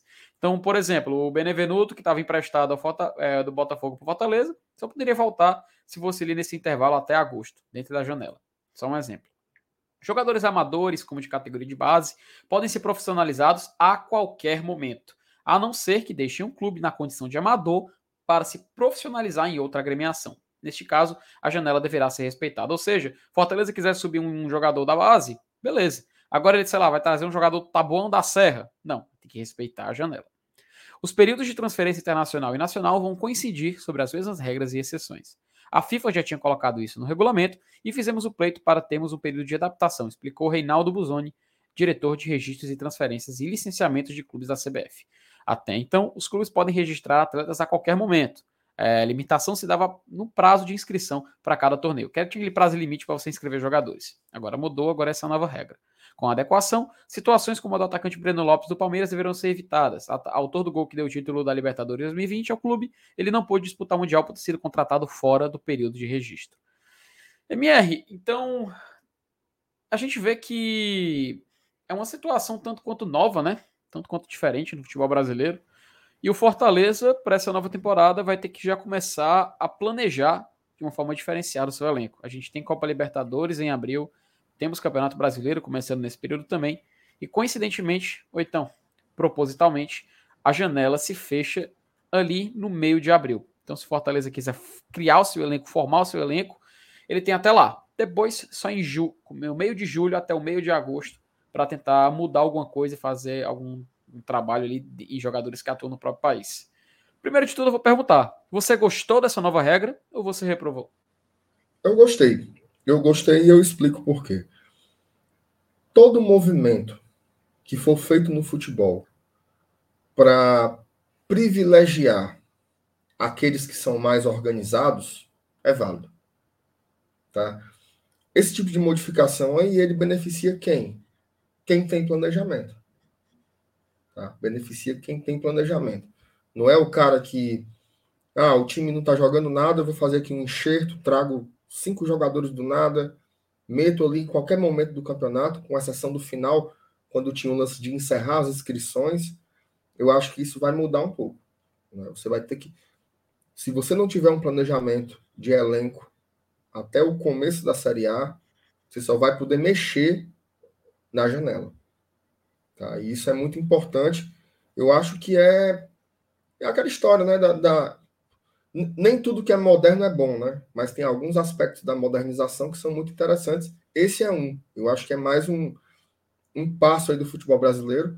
A matéria que você leu destaca muito bem, né? Que é algo que já, que já deveria ter acontecido, né? Mas infelizmente por conta da pandemia eles não fizeram essa essa experiência antes, né? Então eu acho muito legal. E você de novo, né? Insere o futebol brasileiro dentro de uma mesma lógica de calendário, né? dentro de uma mesma lógica de calendário é, internacional. Né? Então, assim, valorize o nosso campeonato também, né? valorize o nosso campeonato também. É, enfim, eu achei importante, eu acho que esses movimentos são legais. Me parece que é um gesto de organização, né? Não sei se você tem uma opinião parecida. Assim, MR, é, eu concordo contigo, cara, no quesito de premiar a, o, quem se organizou, né? Premia a organização. É, pode ser perigoso, porque, assim, vamos, vamos lembrar daquele exemplo do limite de, de técnicos, né? É, quando foi criada essa regra pela própria CBF, todo mundo pensou que, pô, então o time realmente só vai ter dois técnicos e tudo mais, sendo que era uma regra que já nasceu com uma brecha, né? E a gente desconfia pelo histórico do futebol brasileiro que foi até proposital, que quando foi em comum acordo não vai contar na regra. Aí, meu amigo, dali para frente, só o que teve foi demissões de técnicos em comum acordo e depois o técnico que é demitido falando que na verdade foi por própria decisão e ele só concordou para não prejudicar a agremiação e não perder aquela porta, deixar aquela porta fechada na carreira dele, né? Para essa mudança, cara, eu espero realmente que seja algo definitivo, sabe? Que não tenha nenhuma brecha, que não tenha nenhuma. Assim, a única brecha que tem é jogadores sair da base, né? Então a gente já começa a ter uma noção do que pode acontecer e tal, uma certa forma de burlar esse movimento. Só que eu acredito que, pelo menos pelo que a gente pôde ler na matéria da Globo Esporte, é algo definitivo e que vai premiar realmente quem trabalha para isso e que tem mérito para poder fazer o que faz. Se o Fortaleza é, agora tem que procurar montar uma equipe até esse começo de abril. Isso tanto pela janela internacional, né, que tem agora, vai abrir agora na agora no início da temporada, no meio da temporada de fora, no final da nossa temporada, no meio de temporada de, de fora, né? Até, até a gente lembra que na Argentina também eles usam calendário europeu. Então a gente vai ficar de olho nessas movimentações de contratações aqui, o Glória de Tradição. Nem se preocupe que a gente não vai parar. Qualquer movimentação, estaremos aqui noticiando vocês. E assim, é como diz o grande Farid Germano Filho, né, MR? Não, não se briga nunca com a notícia, né? Então a gente Exatamente. vai aqui, a gente vai sempre aqui é, é, atualizar vocês. E eu acho, MR, que o nosso convidado já está aparecendo aqui na nossa tela. Tá aí, vamos colocar ele na tela aí, né, cara? Vamos colocar o Cássio, uhum. direto lá de Salvador. O Cássio acabou de sair lá do. Tava no ala na Rádio Sociedade e chegando aqui para participar com a gente. E aí, Cássio, bom receber, cara. Boa noite, tudo em paz? Boa noite, Márcio. Boa noite, Felipe. Um abraço para todo mundo do Glória e Tradição. Obrigado, viu? Agradecer de antemão o convite para vocês. Também parabenizar pela conquista. Eu, invejinha que eu sinto de estar tá comemorando a vaga na Libertadores, de estar tá ali curtindo esse momento, e é tão especial, mas ao mesmo tempo que, que a gente fica ali, poxa, queria tanto estar vivendo isso, a gente tem que reconhecer, ficar feliz, afinal de contas, o futebol do Nordeste ganha muito com essa representatividade do Fortaleza, com esse papel que o Fortaleza fez na Série A. Parabéns para vocês, aproveitem bastante o momento e vamos nessa. Obrigado pelo convite, estou aqui pronto para falar do Bahia. Massa. A gente agradece, é. Cássio, inclusive porque você não é exatamente um, assim, não, é um, não veio para ser o setorista, né? Você consegue dar uma profundidade também na discussão. Ô, ô Cássio, é, nem, nem ia ser a minha primeira pergunta, cara, mas é, como você consegue ter um olhar um pouco mais amplo, justamente sobre o que a gente estava tratando aqui. Desde que começou a live, a galera no chat está se quebrando de pau aí, torcedores do Bahia, do Fortaleza. Como é que está esse, esse clima aí do, do, da perspectiva do torcedor do Bahia, né? Tem muito torcedor falando, inclusive colocando em xeque assim, ah, mas você não, você vai defender o futebol nordestino, mas aí você vai correr o risco de rebaixar, rebaixar o Bahia e, e privilegiar um sulista. E a gente estava até falando assim, né, do, da nossa ótica, Pô, eu queria muito que o Fortaleza vencesse o jogo para de repente chegar num G4, né? Que seria um degrau a mais na história do clube e tal. Como é que tá nesse ambiente, cara? Como é que você tá vendo esse, esse fogo cruzado em torcidas que sequer são rivais, né? Não existe esse clima bélico entre Fortaleza e Bahia. É... Dá um pouco esse, esse toque aí para a galera. O que, que você está pensando sobre isso? Eu, eu acho até que essa relação que a gente vê muito em torcedores do Bahia e do Fortaleza, ela, ela tem ajudado a essa discussão, né? a essa coisa de achar que, de alguma forma, o Fortaleza poderia não se importar é, em ganhar o jogo, porque o Bahia é, é um clube que seria simpático ao Fortaleza e que Fortaleza tem simpatia, enfim. Eu acho que, no momento que o jogo tem esse peso, né, essas discussões acabam sendo muito, muito próprias assim e até comuns do ambiente do futebol, sabe? É, tem claro que tem torcedor que fica com essa discussão mas aí eu vou trazer até um, um outro ponto de vista que também é muito pertinente para o clube. Se, por exemplo, o Fortaleza pensa em assumir um protagonismo no Nordeste, né, numa oportunidade, eu não acho que isso está colocado na mesa. Eu acho que simplesmente existe a vontade de ganhar um jogo, porque vai estar com a torcida celebrando a campanha maravilhosa, uma campanha de ponta a ponta, começou e terminou bem. Então, é, não há motivação maior para isso. Do, é, não precisa dizer, ah, é, é, vai, vai poder pegar um time que está competindo por um protagonismo né, e, e, rebaixar. Ou então vai dizer assim, ah, mas vai querer abrir mão porque vai fazer duas viagens para o Rio Grande do Sul ou uma viagem para o Rio Grande do Sul que poderia ser para Salvador. Sabe? Tudo isso são, são pontos que são levantados e que provavelmente até se faz um raciocínio assim, mas não é suficiente, na minha opinião, para balizar o comportamento de um clube diante de um jogo, sabe? É, eu acho que se fosse, por exemplo, Inter e Bahia, na situação que o, o, o Grêmio está, que o Juventude está, e de repente que o Fortaleza está, fosse o Inter, classificado, Libertadores, faz de grupo, Aí podia dizer assim: olha, o Inter vai dar férias, vai ligar o Exploda, se a gente sabe o que aconteceu no Campeonato Brasileiro 2009, porque a uhum. rivalidade é muito grande. Mas não é o caso. O Fortaleza, sim, com todo né, com cuidado, eu falo assim: o Fortaleza está pouco se lixando. Né? Essa é a sensação que eu tenho. Fortaleza vai fazer o jogo dele, vai fazer a festa dele. Eu acho que o que é, pode estar servindo de motivação, assim, ou de algum tipo de horizonte positivo para o Bahia, é que o Fortaleza, aparentemente, não está fazendo o seu melhor processo de concentração para o jogo, que é bem natural também. É, é, e isso não é assim, ah, porque o jogador vai relaxar, vai Não, simplesmente existe um, alguns tipos de, de, estímulos que não são é, intencionais, né? Então, se o jogador ele, ele conseguiu a vaga na fase de grupos, na terça-feira ele pode ter. Pô, cheguei, voltei do, da viagem em Cuiabá, ou então não fui para Cuiabá, vou comer uma pizza com minha família, vou dormir um pouco mais tarde, vou falar com meus parentes lá dessa conquista, vou tomar uma cervejinha aqui porque a gente conquistou isso.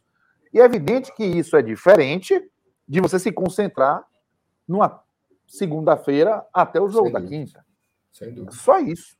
É só isso. No mais, eu não tenho nenhuma expectativa de ver, e eu acredito que no Bahia também não exista isso, um Fortaleza que vá criar qualquer tipo de facilidade. O que pode acontecer é não ser o Fortaleza no máximo de concentração, que é bem natural para o que o Fortaleza está vivendo. Agora, vai estar estádio lotado, é uma grande festa, é uma campanha histórica e que, se pudesse até é concluída é, com chave de ouro, vencendo, não há preocupação, pode não ser rebaixar o Bahia, ele venceu o jogo. Pô. Você ganhou na despedida contra a torcida, e é bem natural que isso aconteça. Então, e eu imagino que essas, é, essas discussões, ah, o comportamento do Fortaleza, libera aqui, cara, vai jogar no. Não, não acho que isso está. Isso está no torcedor. Eu não acho que isso está. A partir do momento que chegou ali no ambiente profissional, não, as instituições pouco... não chegam, né? As instituições não chegam, não. Vai estar todo mundo querendo fazer o seu melhor dentro das suas condições atuais. E aí o Bahia realmente vai precisar do, do seu melhor jogo fora de casa com o Guto para não cair. É, essa é a impressão que eu tenho. A, tu, a é. turma aqui, Cássio, foi para farofa da GK, viu? É, eu vi três jogadores, né? O Ederson, o Lucas Lima e o Crispim, né? Foi. Todo mundo à disposição do, do Voivoda, né? Por mim é tá, todo mundo, galera, entendeu? Galera eu, acho que é eu acho que depois da temporada tão desgastante, é, é, tinha que todo mundo fazer farra, vai se entrega, é, vai lá ser reconhecido nos braços do povo. Para que dormir, minha gente? Né? Depois de tanto tempo. Mas claro que brincadeira à parte, a gente sabe que isso é, é, algo que pode, de alguma forma, tirar, como eu falei, o máximo de concentração do Botafogo. Pode ter o máximo, mas os caras vão entrar leve, uhum. vão querer jogar bola, vão querer o espetáculo, vão querer promover a alegria para o torcedor que teve junto aí e viver esses momentos. Então, assim, é, a pressão está toda no Bahia, meu irmão. O Bahia que vai ter que fazer o seu melhor para poder superar esse Fortaleza aí, porque é, infelizmente o Bahia se colocou nessa situação. Eu falei muito aqui na rádio e grupo de WhatsApp, onde eu comentava que eu queria muito que o Bahia não dependesse desse jogo. Eu sempre fiz as contas do, do, do simulador, né? Eu ficava apontando ali, eu fazia pontas, ó, dá para perder esse jogo aqui, dá para ganhar esse aqui dá para chegar na última rodada sem precisar do jogo de Fortaleza. Porque estava na cara que ia ser complicado, e eu não imaginei, inclusive, que o Fortaleza chegaria até classificado para de grupos. Eu não tinha feito essa conta. Mas já sabia que ia ser muito complicado. Então, enfim, infelizmente o Bahia não foi competente para se livrar antes, cara. Então, vai ser um jogo que eu tenho para mim que, beleza, a galera fez farra, pode estar tá ali com três reais a menos de, de condição física, de concentração, mas a galera vai jogar para espetáculo. E aí se o Bahia não se cuidar, se o Bahia não for o seu melhor Bahia, não vai, não vai ter facilidade para sair com um ponto aí de, do Castelão, não. Felipe. É. Sabe, Cássio, até agradecer a tua presença aqui hoje, agradecer a galera também do chat participando bastante. É, queria fazer uma pergunta, cara, sobre um personagem do Bahia que aqui em Fortaleza a gente conhece bastante, que é o Guto, né? Ou carinhosamente chamado de Gutinho, né? A galera é incrível como o cara é carismático, assim, mesmo sendo técnico do rival, acho que tem muitos torcedores do Fortaleza que achavam ele um cara engraçado, assim, carismático, tal. Ele nunca foi de, né, de, de exalar aquela, aquela rivalidade muito grande e tal, mas enfim. Mas a pergunta sobre ele, porque pelas notícias que a gente pôde acompanhar do Bahia, né? É, tem um movimento né, meio de, de, press, de, pressão, obviamente, né? É inerente à situação que o clube está passando atualmente. Mas a gente pode ver que parece que o grupo está unido, né? O Gilberto deu entrevista falando que é, o foco, foco nessa decisão. O Rossi parece que viajou também para aqui para Fortaleza para esse jogo, foi, foi. mesmo ele mesmo ele não, não estando, é, estando suspenso, não estando apto para jogar.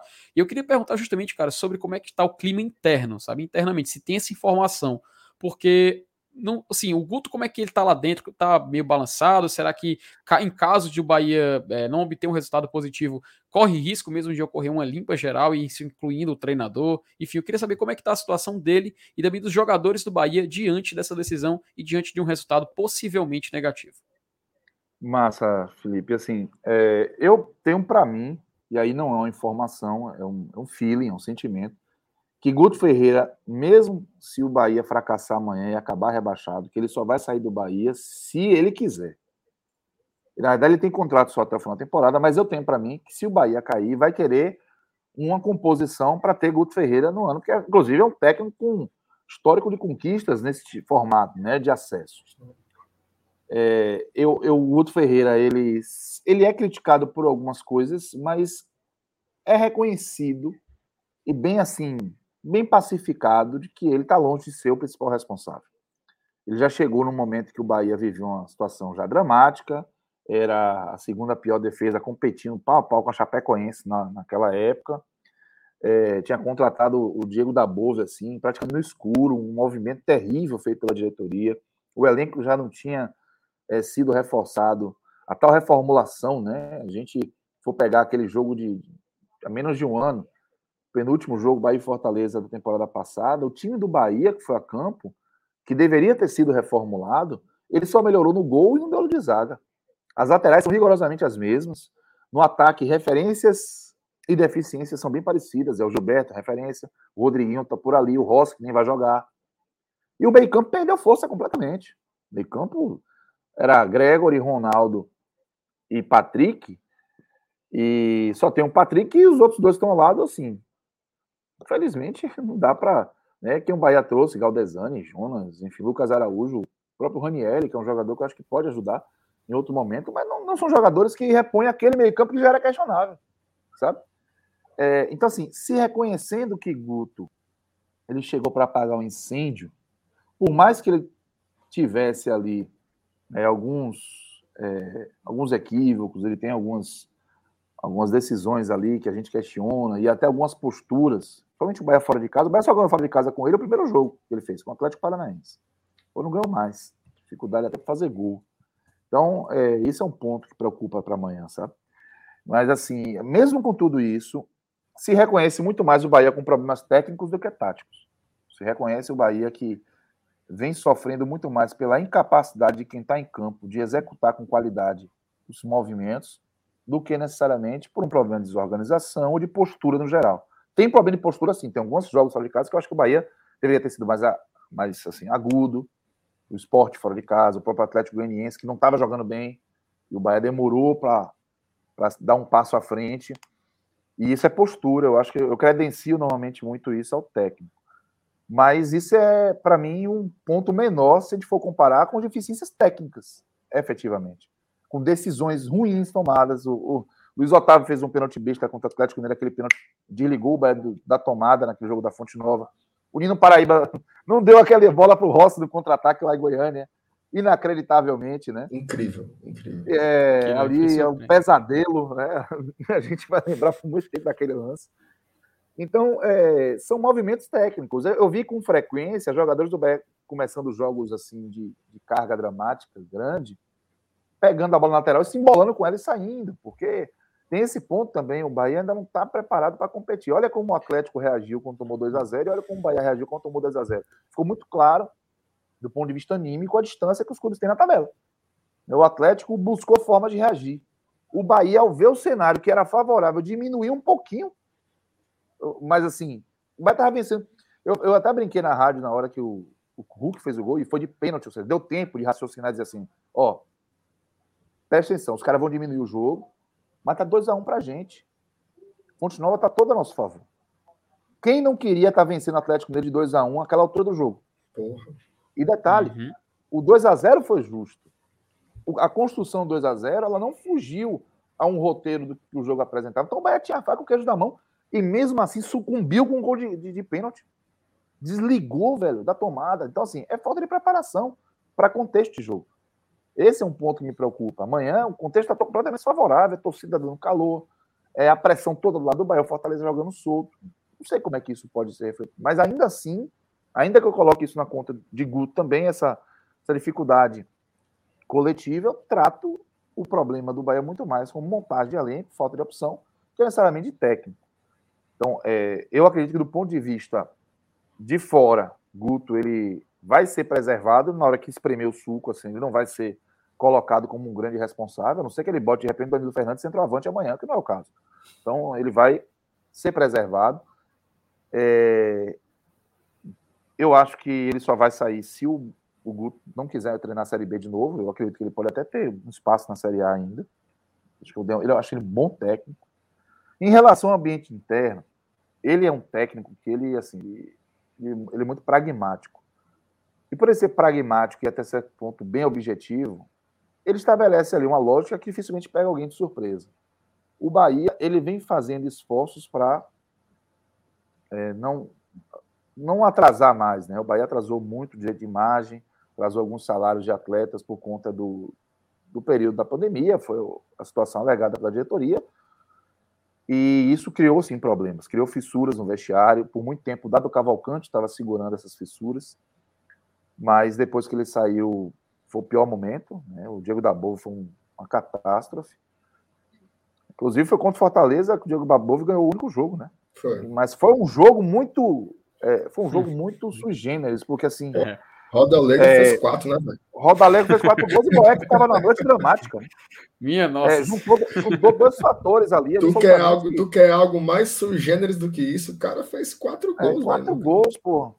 Nunca tinha acontecido. O Bahia nunca tinha um jogador em um jogo de Série A feito quatro gols no mesmo jogo. Em pontos corridos, inédito. Então, aí e o Boeck estava mal. O Boeck falhou. Uhum. Então, assim, juntou muita coisa. Foi o único jogo que o Dabov ganhou. É, é...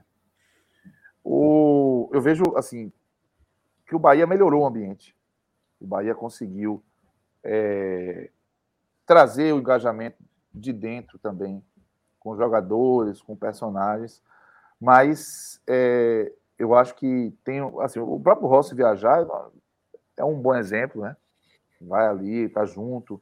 Se o ambiente tivesse é, fissurado, como é bem tradicional nesse momento, o jogador é, vai pegar ali um último jogo de temporada, Rossi tem até contrato vencendo, que tem uma cláusula de renovação, não sei exatamente que peta isso. Poderia dizer, olha, vou estar de férias, programar minha vida. Não é o caso. Ele vai para o último jogo sabe? Então, assim, isso é um, um sinal de que ele está ali com, com, a causa. Mas é, o engajamento, eu não sei se é o suficiente, porque falta preparação para lidar com essas emoções fortes, sabe?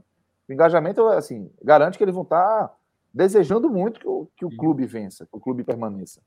Mas esse, como é que se lida com esse desejo e quando está em suas mãos a transformação da realidade? Eu não sei, eu não acho que esse Bahia está totalmente preparado para lidar com essas emoções. Mas não acho que falte engajamento, eu não acho que falte é, assim, fechar, sabe? fechamento com, com, com a causa, com o time. Acho que Guto conseguiu ali juntar os jogadores que ele ia contar, trazer lideranças. Ele está botando o Cirino para o banco pela experiência do Cirino. Né? Ele lançava o Cirino só vai poder jogar em 2022, assim. Mas ele está colocando o, o, o Marcelo Cirino pela liderança, enfim está tentando todas as armas. É, é, um Bahia ameaçado. Eu acho que tem um outro ponto que, que pesa a favor do Bahia, que o Bahia vem de uma vitória, conseguiu vencer o Fluminense, foi o que deixou o Bahia vivo. É, e o Bahia teve uma outra vitória na, na segunda-feira, que foi a derrota do Juventude. Depois do jogo do Atlético Mineiro, é, o que o torcedor do Bahia podia ter de melhor é o Bahia dependendo apenas dos seus esforços. Né? Para ser melhor que isso, era só se realmente o Fortaleza desse férias a todo mundo, ganhasse o Cuiabá, garantisse o G4. Mas é pedir demais. O, o, o, destino do Bahia tinha que estar nas mãos dele. Essa era, era, era, a situação que o torcedor do Bahia temia que pudesse acontecer, mas aconteceu. O Bahia tem em suas mãos ali a oportunidade de escapar sem depender de ninguém, só seus próprios é, esforços. Então, acho que sim, é, o cenário para o pré-jogo, Felipe, ele está contornado. A torcida levou no aeroporto, o Guto está com, com esse respaldo. Agora, se isso depois do jogo amanhã deu livre igual um resultado ruim para o Bahia, é, eu acho que isso vai desmoronar e, e, vai cair muito sobre a diretoria executiva, sabe? Sobre o presidente, vice-presidente, diretor de futebol, enfim, supervisor de futebol, porque o Bahia teve uma oportunidade de fazer uma reformulação, tinha que fazer uma reformulação e não fez. E aí, isso está muito claro que a maior responsabilidade da situação do Bahia está colocada na diretoria executiva. Mas vai sobrar para todo mundo, pode ter certeza, até para mim. Né? E quem trabalha com Bahia na imprensa esportiva, aqui em Salvador, em qualquer outro lugar, vai levar fumo. Enfim, vai ser um caos. Tomara que isso não aconteça. Mas eu já lamento de antemão que o Bahia está vivendo isso de novo. Menos de um ano, são duas decisões, vida ou morte, no Castelão. É muito complicado. É flertar com a tragédia. É, é incrível, né, cara? Porque há, há cinco, seis meses ninguém imaginava o time ganhar a Copa do Nordeste. Enfim. O Cássio, a gente combinou aqui os, os, nossos 20 minutinhos. Eu vou te fazer a, a saideira, tá? Tranquilo, é, fazer. O seguinte. O Guto, obviamente, ele tem uma forma, você até usou a palavra pragmática, né? Ele tem uma forma meio encastelada de jogar, assim, né? Um cara que faz uma defesa ser consistente e ele sabe fazer isso como poucos, né?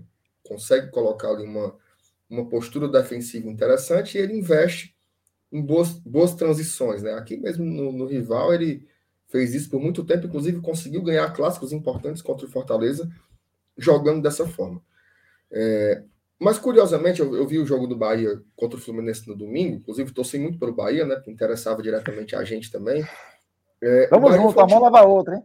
É, exato. Eu sei, que você torceu, eu sei que você torceu pela gente segunda-feira também, até você falou. Muito, mas muito. a gente acabou levando o fundo do, do, do Cuiabá também. É, mas me surpreendeu ali o, o, o, primeiro tempo contra o Fluminense, porque o Bahia foi um time muito agressivo, né? O Bahia, ele, ele, ele, ele tentou jogar em cima, é óbvio que acaba que, que o Gilberto ele, ele foi muito diferenciado, né, também para o resultado acontecer, mas o Bahia pareceu ser um time que na primeira etapa ele procurou muito o jogo, procurou até construir, é, o resultado isso me surpreendeu. Você acha que pelo eu não queria usar a palavra desespero, mas eu não estou conseguindo encontrar uma mais adequada. É, mas pode usar, que eu adequada. É, é porque a gente, a, gente, a gente meio que pisa em ovos, né? Para não parecer que está. Ah, tá... Mas assim, pelo desespero, da, pelo desespero da situação da tabela, por saber o que é a gravidade de um rebaixamento para um clube do Nordeste, é, a, a, queda orçamentária é abrupta. Você acha que o Guto ele, ele vai mudar sua característica, vai tentar ser agressivo também dentro do Castelão? ou ele vai ter uma postura mais Guto Ferreira, mais respeitosa, tentar manter aquele jogo seguro e só ir na boa contra o Fortaleza. E para finalizar, eu queria que você falasse do Gilberto, né? Porque ah, é assim, acho que o Gilberto e o Cano são centroavantes que os contratos terminam que estão na boca de todo mundo, né? Que a gente fala, lá no Fluminense a turma fala, no Ceará a turma fala, porque são realmente os caras que têm que tem chamado muita atenção e que os contratos estão acabando, né? Qual é a do Gilberto? Ele vai mesmo para o exterior? Tem alguma possibilidade dele pintar por aqui? Dá um toque para a gente. Massa, vamos lá. É, sobre o Guto, eu acredito, mas que Guto ele vai tentar pegar a experiência que ele já teve de enfrentar o Fortaleza do Voivoda e aplicar ao Bahia. Na Copa do Brasil foi Guto e Voivoda, não foi? Na Copa do Brasil foi, foi, foi, foi. Foi esse duelo. E Guto acabou vencedor. Eu acho que isso pode virar. Não. Na, na, Copa, na Copa do Brasil, o, o Guto perdeu foi de 3 a 0 pra gente. Foi a última, o último clássico ah, do não, Guto é verdade. foi 3x1 na Série A. A última não, inverti. Eu achei que o Thiago Nunes tinha tomado 4 e o Guto tinha dado 3. Então, não, o, o, de qualquer o, forma. O, o, contra o Voivoda, ele perdeu o estadual e perdeu, perdeu a Copa ele perdeu a Copa do Brasil. E, é, é, bem, bem, lembrado. Inclusive, isso acelerou o desgaste dele no. Foi, ele tinha perdido a Copa do Nordeste pro Bahia também. Perfeito. Então, o que acontece? Eu acho que ele vai pegar a experiência que ele teve de lidar com Fortaleza e vai tentar aplicar. Mais do que é, sair com uma estratégia pré-determinada para o jogo. Ele sabe que o Fortaleza vai agredir. Né? Fortaleza vai jogar para cima. Fortaleza não vai ter, não tem motivo nenhum para o Fortaleza achar leve, que né? dar bola ao Bahia. E porque o Fortaleza está leve, o Fortaleza está querendo promover ao seu torcedor um espetáculo à altura da torcida, do que a festa que a torcida fez e da conquista né, alcançada esse ano. Esse cenário ele não é de todo ruim para o Bahia, estilo Guto. Eu acho que é, ter um adversário que vai querer jogar sem necessariamente usar o desespero do Bahia contra o Bahia é positivo. Eu não acho que o Fortaleza vai jogar para cima para desesperar o Bahia. Vai jogar para cima porque quer dar ao torcedor um grande jogo, um grande final dessa grande campanha. E aí vai espremer, vai jogar pelos lados, vai imprimir intensidade, acelerar o jogo. Mas é, isso, evidentemente, tem um, um outro lado, que é um, um, um, pouco mais de campo, né? O Rossi, por exemplo, vai fazer muita falta para esse cenário de jogo. O Bahia não tem Rossi. Mas é um pouco mais de campo para quando o Bahia tiver a bola também poder jogar. E Guto Ferreira se sente à vontade com esse tipo de cenário. Mas me preocupa que o Bahia ele não está conseguindo ler esses momentos positivos nos jogos fora de casa e imprimir a sua necessidade no jogo. O que, é que aconteceu contra o Fluminense? O Bahia imprimiu sua necessidade. O Bahia colocou no jogo muito claramente que tinha a urgência, a situação era inegociável, tinha que vencer. Isso ficou claro quando a bola rolou. Em trechos do jogo contra o Grêmio também, sabe? Inclusive, é, o Bahia tem conseguido nos, nos últimos jogos emendar um gol no outro. O Bahia conseguiu contra o Grêmio. Fez um gol, fez outro. Lógico, o Grêmio falhou, etc. Mas aconteceu. Contra o Atlético Mineiro fez um gol, logo depois fez outro. E contra o Fluminense também. Ou seja, é, é uma situação de, assim, de, criar, de, de fazer leituras de um momento de fragilidade do adversário em casa e ir para cima. Isso não aconteceu contra o esporte contra o Atlético Goianiense. O Bahia demorou para entrar no jogo contra o Atlético Goianiense. O Atlético Goianiense estava muito mais nervoso que o Bahia naquele jogo. Estava pressionado de uma, de uma, sequência sem, sem vencer. Aí botou um a zero no pênalti besta que o Bahia cometeu, que não estava criando. Aí o Bahia conseguiu empatar, teve o contra-ataque. Contra-ataque, tinha um, um, um, integrante da comissão técnica do Atlético Goianiense com a mão na cabeça durante o contra-ataque. O cara viu que é da merda, pô, entendeu? Então, assim, estava todo mundo pressionado. E olha a festa que foi ali no Antônio Ancioli depois daquele jogo. Porque a pressão era muito grande. O Bahia não soube ler isso, o Bahia não soube impor a sua necessidade, mesmo com o adversário que ficou fragilizado. Contra o esporte, o esporte, se perdesse do Bahia, já seria rebaixado naquele jogo praticamente. Não foi para cima, não conseguiu pressionar o Bahia. O Bahia assistiu o jogo também, até cometeu uma falha individual e permitiu que o esporte vencesse o jogo. E esses pontos fazem falta. Então, é, esses desempenhos, e tem outro ponto.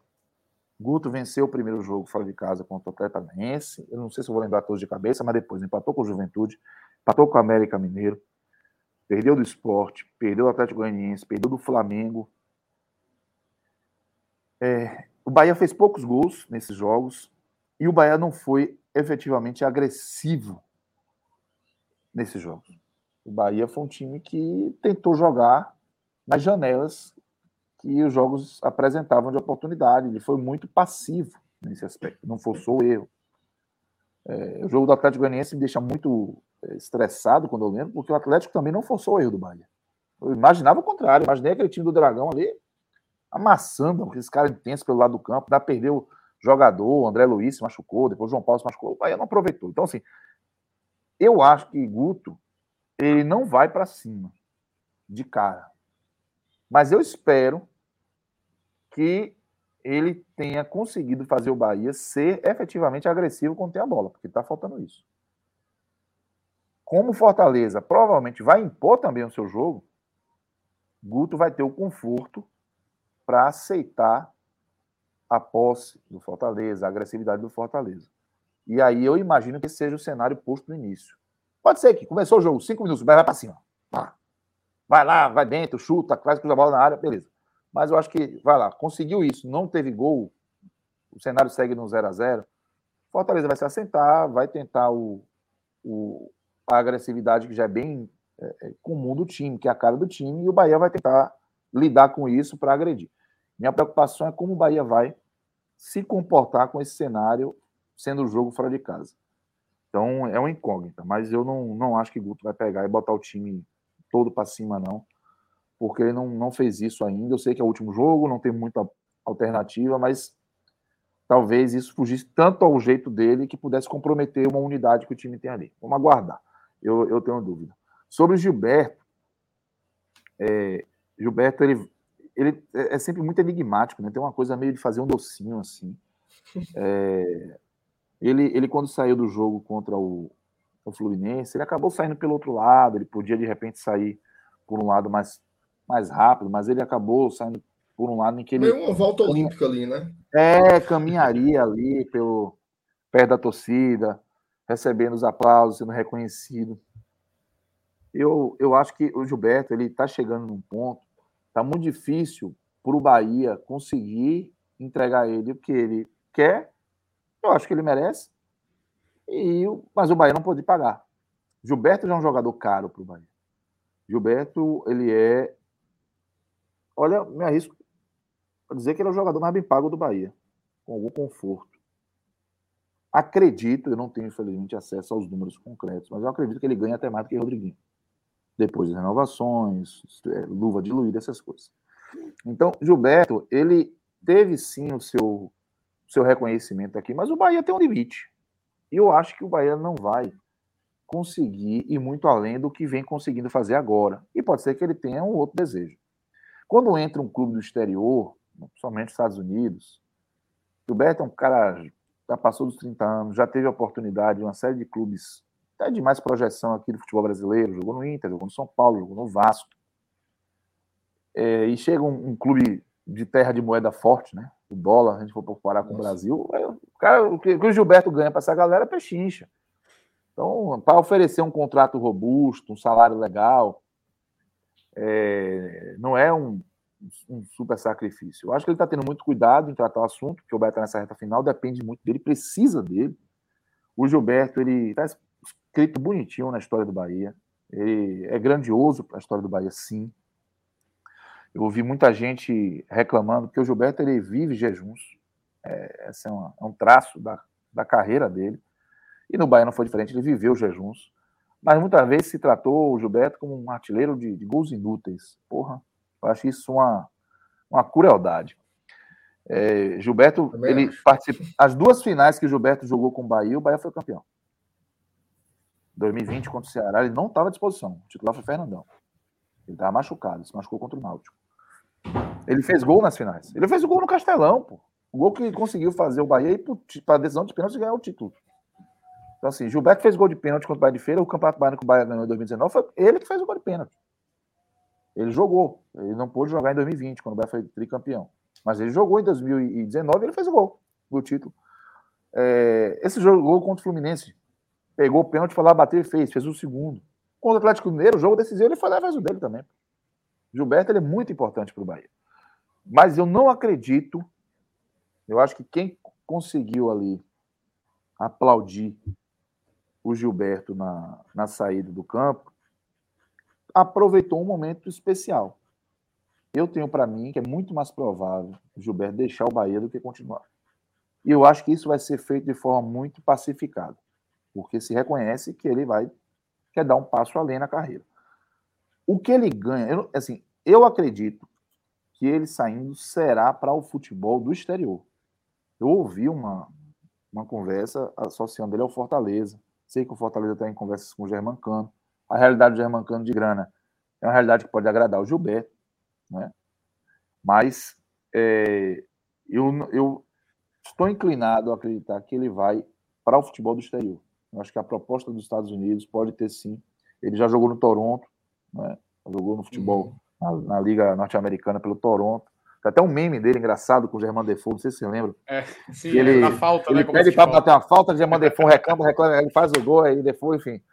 É, enfim, ele, tem, ele já tem história, é sensacional aquilo. Então, acho que Gilberto está ali muito próximo de se despedir do Bahia. Espero que amanhã se despeça em grande estilo, deixando o time na primeira divisão. Ele, eu não acho que cair ou ficar vai diminuir o tamanho de Gilberto no Bahia. É, assim, pode, vai ser péssimo para o currículo dele, ser péssimo, claro, para a despedida dele. Mas o Bahia, se cair, não será por causa de Gilberto, velho. Pelo contrário, se o Bahia ficou nesses últimos anos, até pela dificuldade que teve de montar um time competitivo, de ter alternativas a ele nessa fase ofensiva, é por causa de Gilberto. E eu acredito que a maioria absoluta dos torcedores do Bahia reconhecem é, tudo que ele fez e a, e a história dele no clube. Tomara que amanhã seja, repito, eu acredito que, que é um encerramento, que vai ser um encerramento de ciclo. Eu espero que amanhã seja com a permanência. Beleza. Rapaz, eu agradecer, né? Agradecer a você, Carlos, por, por tirar seu tempo aí. Eu sei que você vem, vem emendado, né? Vem emendado aí da rádio aqui para falar com a gente. Estou aqui na rádio. Aí, complicado. Hã? Estou aqui na rádio ainda no é. estúdio. Nossa. Exatamente. Então, cara, muito obrigado pela sua pela sua disponibilidade. No primeiro turno já, já a gente já tem. Pô, velho, queria muito, eu tava viajando. Tava viajando na época. Mas assim, cara, agradecer demais e assim, é, tô sempre acompanhando você aí pelo quando tá lá Obrigado, com a galera do 45, a gente tá sempre uhum. de olho aí no Twitter e tudo mais. Então, valeu, valeu pela disponibilidade. E a gente se encontra em, em, nas próximas, né? Vai ter Copa do Nordeste ano que vem. A, a casa tá sempre aberta Tomara que na série ano que vem. Eu que agradeço a vocês, Márcio, Felipe, ao Glória e Tradição.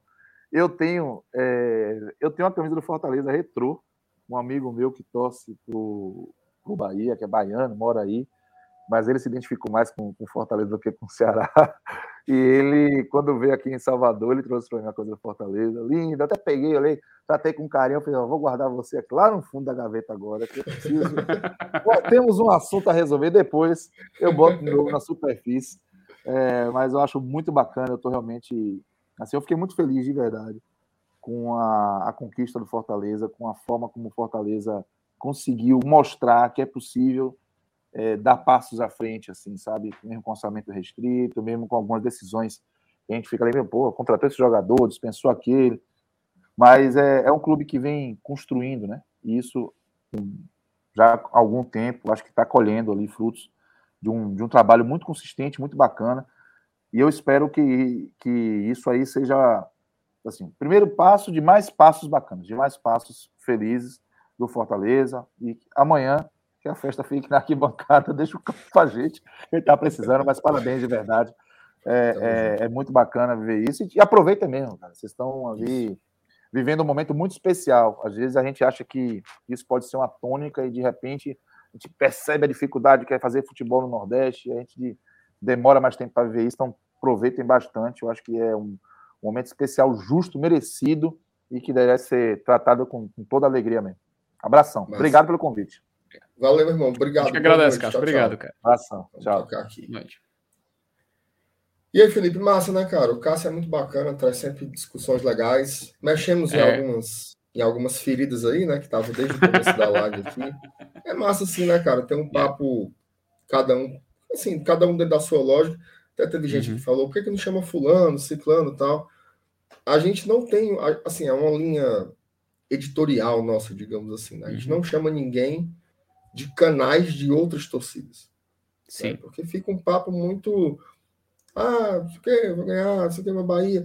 E quando acontece um resultado ou outro, fica uma tiração de onda e não sei o que, tarará, uhum. Acaba sempre gerando consequências desagradáveis. Né? Então a gente tem optado por jornalistas. O jornalista pode até ser torcedor, como é o caso de uhum. Cássio, Posso Bahia, mas a postura é diferente. Né? Você não vai ver um, você nunca vai ver o cara vir aqui fazer uma provocação ou algo do tipo. Então, é massa contar com esses parceiros e quando eles são desse nível de competência, é mais é mais interessante ainda, né, cara? É, você pode ter uma conversa de alto nível, né, MR? Você sabe que vão ser é, é, argumentos técnicos, você sabe que vai ter informações muito importantes que realmente quem vive o clube, né? Isso, obviamente, não é diminuindo nenhum canal de torcida, por favor mas a gente está falando do profissional da imprensa mesmo que está lá inserido, né, já está dentro do meio. Então a gente justamente pôs esses argumentos que o MR falou, busca trazer esses profissionais. E foi o último do ano, viu, MR? O último setorista que nós recebemos aqui no Glória Tradição. É verdade. E, e cara, eu te confesso, a gente até brinca muito, né, com, com, com 45, mas o 45 é um, é um podcast que eu dou muito valor, sabe, cara? E eu fico muito feliz de esse ano, Glória Tradição, ter, ter relações assim mais próximas. Recebemos, salvo engano, três pessoas que fazem parte de lá, né? Recebemos tanto o Thiago Minhoca, o Cássio Sirpoli, agora o Cássio Cardoso. É. E pra gente é muito bom porque a gente sabe que é um papo de qualidade, é um papo em alto nível e que é algo que a galera gosta de consumir e a gente agradece demais a todo mundo que continua a gente até aqui. MR, é o último pré-jogo do ano, MR. Último pré-jogo, né, cara? Foi um, um ano incrível, né, cara? Assim, quem diria que a gente ia terminar Uhum. É, chegar na rodada 38 ser um jogo praticamente festivo, né? O, o, nosso grande objetivo é bater mais um recorde, tipo assim, porra, uma temporada sensacional que nem um torcedor do Fortaleza vai conseguir esquecer, né? É. Óbvio que ela foi muito longa, muito arrastada, assim, não, tá insuportável. Já, meu Deus do céu, por mim já era sexta para acabar esse campeonato. Mas foi muito massa ter vivido tudo isso, né? Ter, ter usufruído desses momentos aqui do, do, do, do Fortaleza e aqui no GT também, né, cara? Hoje, aquelas coisas, né? Aquelas coincidências ou não, hoje a gente chegou nos 20 mil inscritos, né? Assim, uma marca danada, né, cara? Pô, a gente começou o ano com 2 mil, então a gente teve um crescimento incrível e por isso que a gente agradece muito a galera que tá aqui com a gente, né? Tem 600 uhum. pessoas aqui acompanhando, quase duas horas de live já. É muito massa, né, cara? Muito massa fazer parte disso. O, o Voivoda usa uma palavra que eu gosto muito, que é desfrutar. Sabe? Saber desfrutar, saber é, é, sentir o sabor das coisas, né? Sentir o sabor do momento. Eu vejo muita gente já falando assim: cadê a lista de dispensa? Né? Fulano não tem condição de jogar aqui, ok. Tem que ter, né? Jogadores vão ter que sair, outros vão ter que chegar. Mas eu queria experimentar isso, sabe? Sentir esse momento, sentir, sentir uma coisa, cara, que a gente talvez nem sonhasse. Né? Eu não tinha sonho de ir para Libertadores, não. Não tinha. É como se eu não me permitisse ter isso. Uhum. Eu pensava assim, pô, o que, que pode ser uma temporada foda pro Fortaleza? e na Sula de novo. Né? Uhum. Não tinha essa, essa, essa pretensão, né? Como se dissesse assim, ei, macho, isso daí não é pra ti, não. Uhum. Isso daí não é pra ti, não. Inclusive, a, a, gente, fez. A gente fez até tier list, né? Exatamente. E a gente chegou, cara. Pô, a gente chegou aqui, entendeu? Como é que eu não vou desfrutar? Como é que eu vou gastar os dias mais felizes da minha vida enquanto torcedor vou queimar o jogador, eu exijo que saia 10, que saia 15. Vamos fazer isso segunda-feira, né? Mas hoje vamos curtir hoje, vamos desfrutar hoje, vamos desfrutar amanhã, vamos secar o rival para não ir também. Uhum. Né? São, são esses elementos que nos fizeram curtir o futebol. Né? A alegria do gol, é, o, porra. Teve alguns episódios que eu chorei em estádio, certo?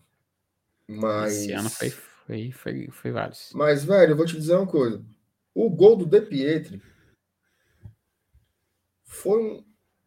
esse sentimento que eu tive lá na arquibancada, lá no Superior Sul, com amigos meus, eu nunca vou esquecer, cara. Nunca, nunca vou uhum. esquecer o que eu senti vendo aquele gol do De Pietri. A sensação de que aquela jogada demorou cinco minutos. O goleiro, o Douglas, né? Que tá jogando no Bahia, bateu o tiro de meta pela quarta vez, um tiro de meta baixo. O cara não consegue dominar. De Pietri vem por trás, em velocidade, encara o goleiro, bate meio errado, a bola desvia em Douglas, beija a parede da trave e entra devagar. Para mim, esse lance durou cinco minutos. Mas depois que eu fui ver lá no replay, foi 20 segundos, 25 segundos. Esse sentimento, cara, ninguém nunca vai, vai me tomar.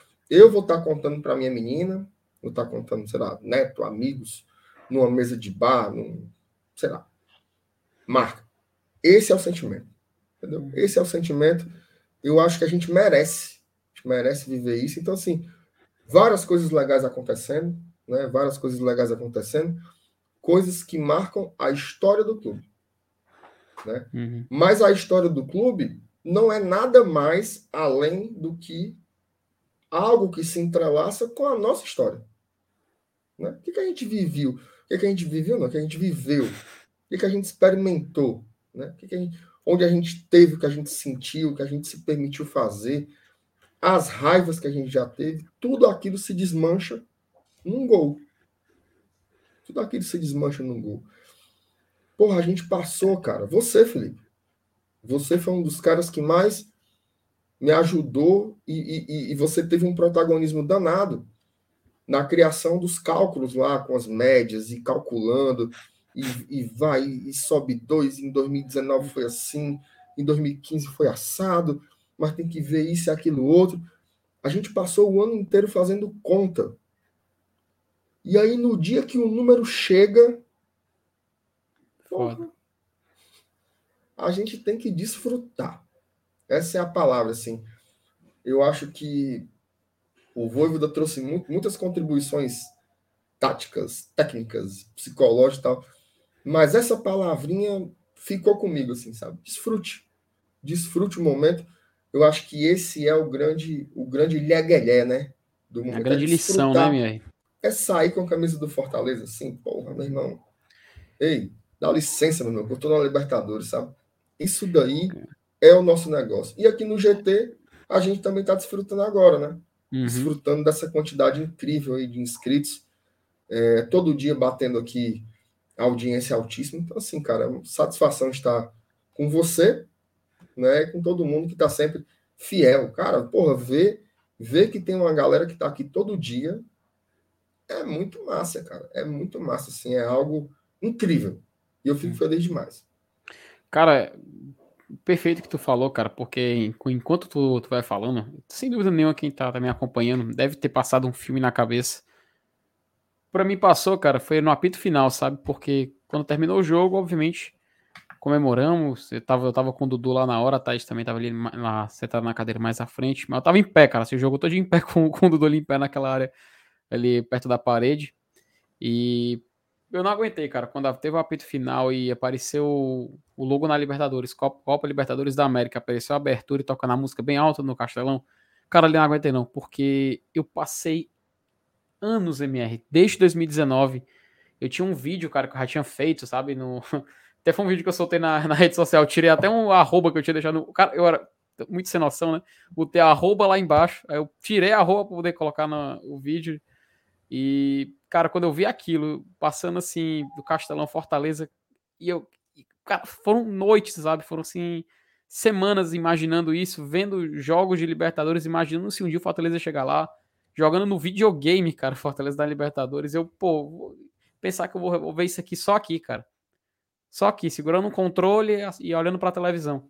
A gente não, não tem nem noção, cara.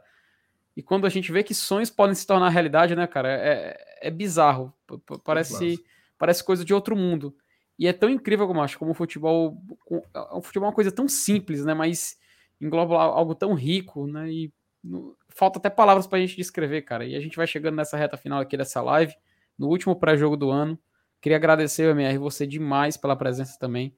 Todo mundo, Saulo, Thaís, MR, Dudu, a galera todinha que. Os, todos os setoristas que apareceram aqui, ou então quem era de canal de torcida que apareceu aqui, é, dá uma, um agradecimento demais, porque ajudou a gente a fazer um ano espetacular pelo Glória e Tradição.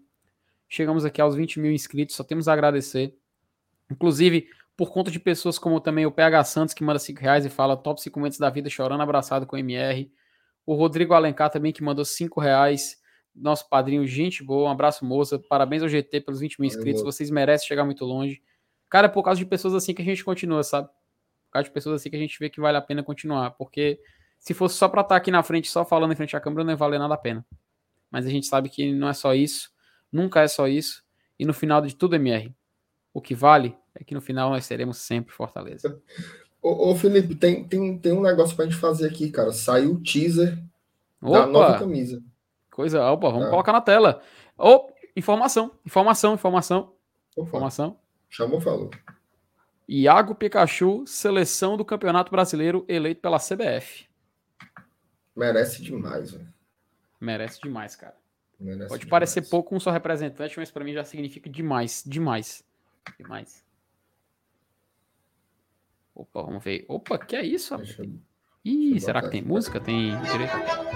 Opa, opa, a música, música, música, música.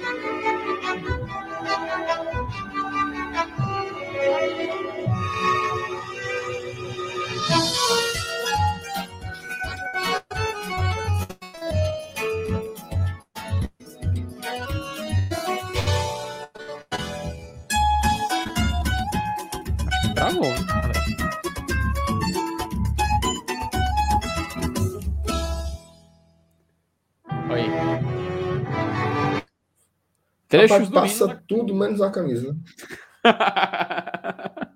Trechos do hino na camisa, VMR. Trechos do hino na camisa. Passou, passou tudo menos a camisa. Ô, oh, misericórdia. Mas tu viu, né, a camisa? Deu pra ver. Cara, Graças ao nosso querido. O DVD, cara, o DVD, DVD, fez história e vazou a camisa. Ah, Noel. Aí você acompanhou mais um gol do DVD. Cara dele falar assim. Macho, e, é, né? É a camisa que veremos o Fortaleza jogar nos gramados sul-americanos, MR. Tu achou bonito, Felipe? Cara, pela foto que eu vi, né? Pelo vídeo ali que vazou, eu gostei. Na primeira eu vista eu não tinha gostado muito, não, mas é bonita, cara. É a, é a, camisa do Fortaleza, cara. É difícil. É, pra ser feito, tem que ser feito. Tem que fazer um esforço muito medonho, sabe? Muito medonho. Mas. É porque eu, eu, gostei galera, bastante. Eu vi uma galera. Eu vi uma galera dizer assim, ficou horrível. Porra, não. Horrível. A camisa tá bonita, pô. Porque assim também. É, ó, só ler o superchat do Otávio aqui. Parabéns ao GT, o melhor canal da mídia do nosso leão. Vocês são brabos. Valeu, Otávio. Você também é fera. Nosso padrinho tá sempre aqui, cara. O Otávio é demais. Cara, assim, a glória e a tradição, elas são camisas muito padrão. Né? É, você, você varia tanto porque é o primeiro e o segundo uniforme, assim, não tem muito para onde para onde correr. E você já faz durante o ano umas 10 camisas diferentes, né? Uhum. Camisas estilizadas, até bem descaracterizadas, né? Camisa da Copa do Nordeste, o cara mete um negócio de couro, mete um, é. verde e tá tudo bem, né? Uhum. Mas a, a, a glória e a tradição, eu acho que são camisas que. Não fogem do nome. Né? Básicas, né? eu tô de boa com elas, assim, eu fico, fico tranquilo, eu achei bonito. E o Crispim, que é um cara belíssimo, né? Vestindo lá a camisa, ficou. É. Presença. Assim, tipo eu, né? Quando eu vesti a, quando eu vesti a Sank, que a galera ficava dizendo, essa camisa é muito feia, tá? Botei aí o povo, rapaz, em você ficou outra camisa, ficou linda. Tá a mesma coisa. O Crispim também, quando botou a galera, já gostou. Isso mesmo. Rapaz, é. É aquela coisa, cara, não vai fugir nunca, né? A glória sempre vai ser a camisa branca. Tradição, Exato. o próprio nome já diz, vai ser a tradicional. E deixa para brincar no terceiro uniforme, outubro rosa, é, Copa do Nordeste, né? Com uniforme especial que sempre lançam, que, por exemplo, todo ano tem assim, Caleblay, etc. É. a camisa só fica bonita se o modelo for MR. MR, na próxima lançamento de camisa, queremos ver você lá no PC tirando as fotos. Eu vou. Igual aquela foto sua com a camisa do Fortaleza da TUF, olhando pro jornal Povo, segurando o celular. Que aquilo ali, meu amigo, ali é, ali é a definição de beleza, viu? Se botar no dicionário, tem aquela foto ali. Felipe, a negada gostando de cornetar, que estavam reclamando do pet da Libertadores. Ave Maria, qual é dessa vez? Porque era preto, é? Porque é preto a cor? Que é preto. Meu amigo do céu, não, cara, vá pra. Pelo amor de Deus, gente. Ó, vão logo se preparando. Ano que vem, bem aqui, é no lado direito, salvo engano. Não, no lado esquerdo, no lado direito você tem que colocar. É outro, é outro, outro patch, mas o da, o da Libertadores fica aqui no braço, viu? Aí, ah, lembrei. Você tem o patch da Libertadores e se você já foi campeão, você tem o patch que tem o número de troféu na, no outro lado. Mas prepara, cara. Não é porque é preto, porque significa que é Ceará. Não, cara. Copa Libertadores, pô. Aquilo ali, pronto. Tá aí, torcedor do Fortaleza. Aquilo ali é uma coisa que. Não, não vou falar, não. Porque tem a última rodada aí. Depois eu falo. Vamos passar adiante. Vamos passar adiante. Olha. Spoiler, viu? Se Carlinhos preparem para a camisa. Se preparem mais... para a mais bela camisa da Copa do Nordeste de todas. Eita! O Baima, que é o Bruno. Abraço para o Bruno Baima. Se superou. O, o Bruno Baima é o nosso Jacques Leclerc do Piscina. É o Victor Valentim, né? Também. Como é? Victor Valentim e Jacques Leclerc, né? São os Tititi, né? Tititi. O homem, o homem acerta. Né?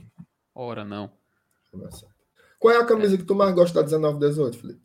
Rapaz, é sim, não, não, é, não é não é querendo, assim, a, a Leblay realmente ela vai com certeza ganhar qualquer votação. Mas cara, eu sou vidrado na tradição 2020, ó. Tradição 2020 para mim foi foi assim um trabalho, é sei também. lá, cara, é a camisa do Fortaleza, sabe? É a camisa do Fortaleza. Para mim é ela. Você, você pode, você pode escolher qualquer outra, você pode dizer que camisa especial é diferente, mas para mim o tradicional, a tradição 2020 com aquelas listras, uma listra maior aqui na lata, ficou perfeita, cara. Ficou perfeita. Para mim é Aí. Também.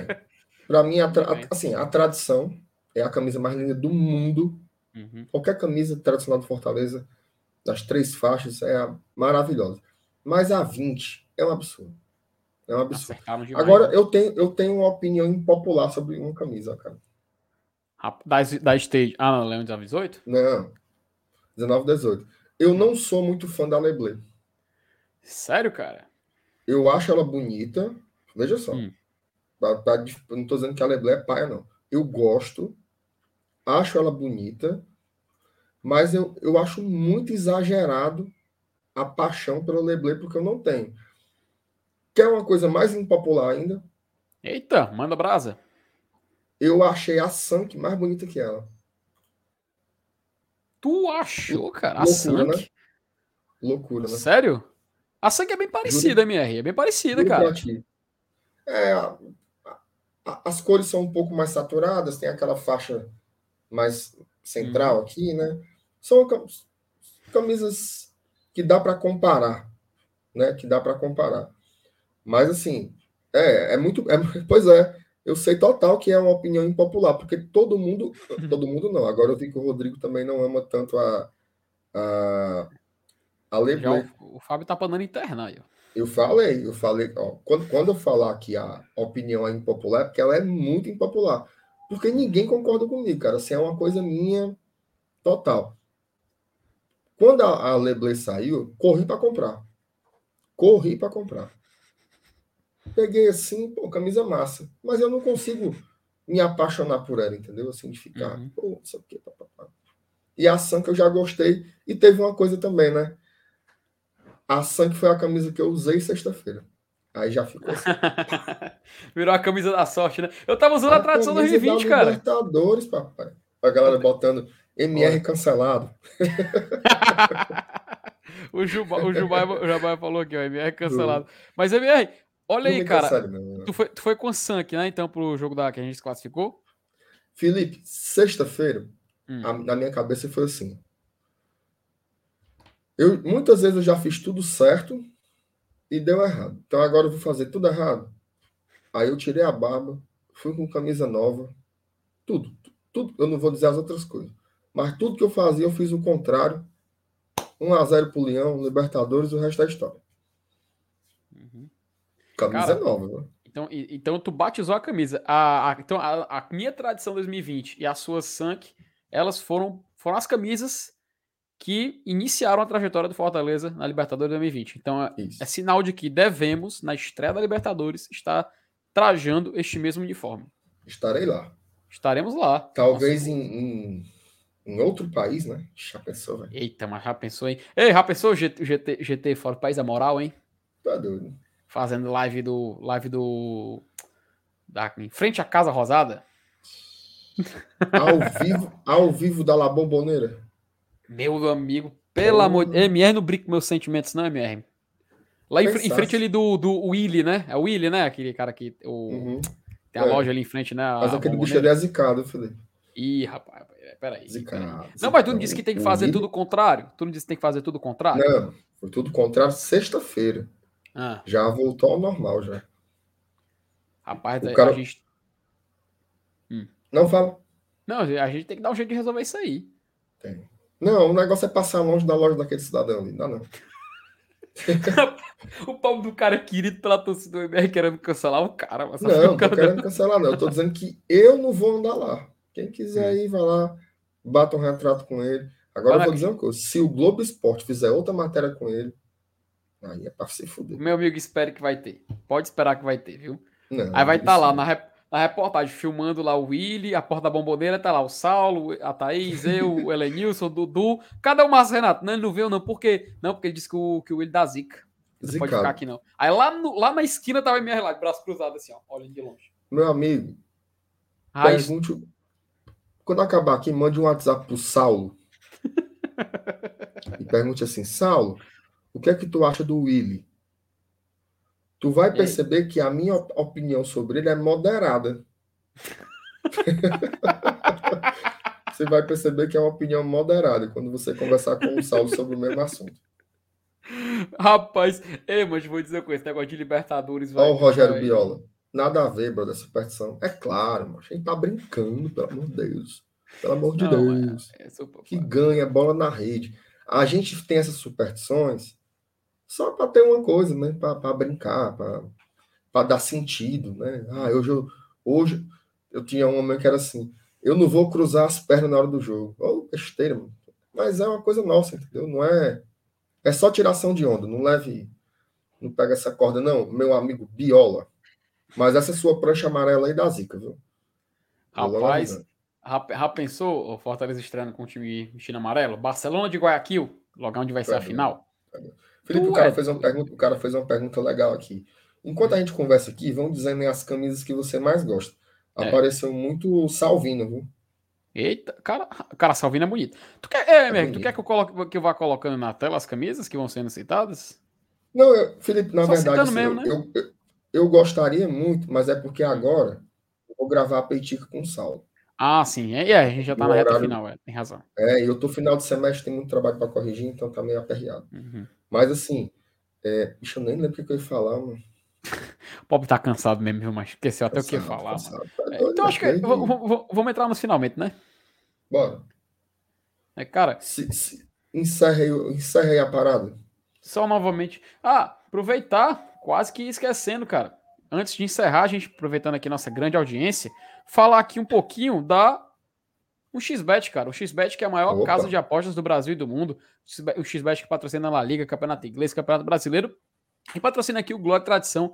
Glória Tradição, podcast da torcida do Fortaleza, que virou canal no YouTube e agora tem a honra de ser patrocinado pelo XBet. Você pode chegar lá, colocar o seu celular aqui, indicar a câmera do celular no QR Code, cria sua conta, coloca o código promocional do Glória Tradição e entre no mundo das apostas para você ganhar muito dinheiro, para você fazer aquela fezinha no Fortaleza contra o Bahia, hein? Quem sabe aí ganhar uma grana com esse jogo? Então, meu amigo, vai lá, aposte com o XBet se divirta, é claro, sempre com muita responsabilidade e sabendo dos seus limites. Mas você colocando código promocional, ganha algumas regalias, você tem o seu valor depositado duplicado até R$ 1.200, enfim, você pode se divertir bastante com o XBet e ainda assim ajudar o Globo Tradição e ganhar uma graninha. Então vá lá, acesse a um XBet, faça suas apostas, seja feliz e ganhe uma graninha e vamos torcer para o Leão ganhar, além de você também ganhar uma grana e encher a sua carteira nesse final de ano. Então, retornando aqui com o MR, já para os finalmente, agradecer também a galera que estava acompanhando aqui hoje, agradecer todo mundo que ficou aqui até o final. É, amanhã tem live pré-jogo. O MR, é tu e quem é amanhã no Castelão? Eu e o Elenilson. Então pronto. Em Márcio Renato e Elenilson Dantas, diretamente da Arena Castelão, vão fazer o pré-jogo. Nem se preocupe que vocês vão receber a notificação, vão ver esse jogo espetacular, um jogo clima de festa, cara. Então a gente vai ter toda a cobertura do Márcio Renato junto com o Elenilson e quem sabe também a gente comemorar um G4, tem uma live espetacular ali na Arena Castelão. Márcio Renato, opa, diga meu querido. Peraí. Opa, chamou, falou. Tem o Rogério Biola aí do chat, né? Sim, Falou o um negócio do, do, da zica, que é besteira e tal. Aí eu fui, fui tirar onda com a, com a prancha dele amarela, né? Hum. Aí ele botou assim: Aí dentro já fui campeão com essa prancha. Aí, um, aí o cara botou assim, ó. Presta atenção nessa história. Presta, presta atenção nessa história. Aí o cara botou assim. Macho, isso é o Biola do bodyboard da década de 80. Vixe. Eu fui olhar aqui no Google. O hum. cara é pioneiro no bodyboard cearense. Já foi campeão de uma porrada de coisa. E eu dizendo que a prancha do cara era zicada, mas... MR, macho, não acredito que tu fez essa. Macho dessa rata. Não, não, macho, não acredito Pensa... não, velho. Macho, eu botei aqui, mano. Body, Macho, tu show... o, o cara, ultra campeão, o orgulho, pioneiro no estado. A MR vai lá e fala: Tu e essa tua prancha aí zicada aí, mano? Meu amigo. Tinham, tinham dois caras que eram fera, que era o Rogério Biola e uhum. o Francisco Rosa. Aí eu fui ver aqui agora. Olha ele achando graça aqui da putaria. Meu amigo, rapaz. Rogério, ligue não, Rogério. Ligue não que o homem tá com tanta química na cabeça que ele não tá, tá raciocinando direito esse final de noite. É final tu de ano, é prova pra corrigir. Já pensou? Meu amigo. Ó, Valeu, você é Rogério, é fã, ô, Rogério, obrigado, rapaz. Obrigado. Rapaz, você tirou, as, você tirou o elefante da sala, rapaz. Tava numa saia justa aqui, eu já tá rindo embora. Cara, eu dou, dou muito valor dessas essas histórias assim. Um cara que do nada assiste a gente, aí o outro conhece. Campeão, meu irmão, que onda. É que nem o cara dizer assim, o Messi, né? Chuteira ré. Pai, né? meu irmão, olha, não falei? O Daniel que enredou. Competiu com Francisco Rosa e Luciano Praça. O cara é foda. Pensasse, mano. Macho, tinha, tinha que ser no último programa. A gente já tinha feito o anúncio, a gente ia se despedir. O Márcio Renato tinha que ser o Márcio Renato, cara. Ele Tem umas tinha coisas que só dessas. comigo. Só acontece comigo. Ó, rapaz, é muita química. É muita química, viu? MR, então acho que depois dessa, né, amigo? Acho que a gente tem que, né? Vamos embora. Ó, ir amanhã, embora, né? viu? Amanhã, 8 e meia da manhã, a última peitica da Via Chica do ano. Eita, menino. 8 e meia, peitica da Via Chica, rodada 38, tá? Aqui no Glória e Tradição. Se não for inscrito ainda, você tá meio apombaiado, se inscreva. Uhum. Se inscreva. Deixa aí o like. Obrigado pelo carinho. Valeu, FT também, meu cara. Valeu, meu querido. Uma boa noite. Encerrei MR meu Val. Vai dar. Eu vou encerrar, cara. Acho que a gente tem que encerrar do modo especial, não dando tchau. O Igor Santos falando que o MR tem que imitar o Leão. Mas, cara, vamos imitar o Leão agora no final? E simplesmente encerrar a live? Um, Nós dois, dois três e run? É, e a gente, eu encerro aqui a live aqui, bora? Mas peraí. Hum. Se a gente vai fazer isso, Hum. tu já fica com o dedo aí no encerrar, Já tô aqui em cima. porque o silêncio depois da imitação é muito constrangedor. Faz Você parte liga? do show. Faz parte Não, do show. O- não, faz não. O cara, o- cara imita o leão, Hum. aí o povo no chat tá kkkk, e você fica assim, ó. Aliás, aliás, é um leão com X, viu? Roar, roar, né? Como é, É o, mas leão, é o leão fazendo um X, né? Bora? O leão fazendo um X no final? Minha Nossa Senhora. mas- Bora. Bora, vou ter que deixar aqui arquitetado, que vai, ficar, vai demorar um pouquinho pro final, que vai ter que dar o, o, o jump aqui pra, pra clicar. Eu já Então, deixei aqui pra clicar, ó. Tu- ah, então tu já tá aí pra clicar, então? Me respeita, filho. Então pronto, você clica aí, meu querido. Você clica aí, que você Vai. é... A... Bora esperar isso, vai. Aí o cara Três. botou, faz logo que tá piorando. Eu acho que o efeito que eu não queria que tivesse depois tá tendo antes. Meu amigo, então vamos lá. Pessoal, obrigado por acompanhar a live. Muito obrigado por acompanhar o GT. Não acredito, não. Olha isso, mano. Não, Quando simbora. a gente vai encerrar. Não, peraí, quando a gente vai encerrar. Olha, mas tô dizendo mesmo. Saulo, tu tá onde, mano? Que diabo de céu azul é esse, mano? Tá brincando na câmera. É Rapaz, o tá- leão, é o leão tá. É o leão? É o leão? Bora. É o gato do mato. Vamos Ele, embora. ele quer, ele, quer, ele quer fazer também, então bora lá, irmão. É, porque eu tô sem, eu tô sem câmera aqui ainda. Tô Ah, aqui o celular. Vai, Falou, vou acabar? noite. Acaba essa Então, noite. Até bora, bora lá. MR. Bora lá, bora lá.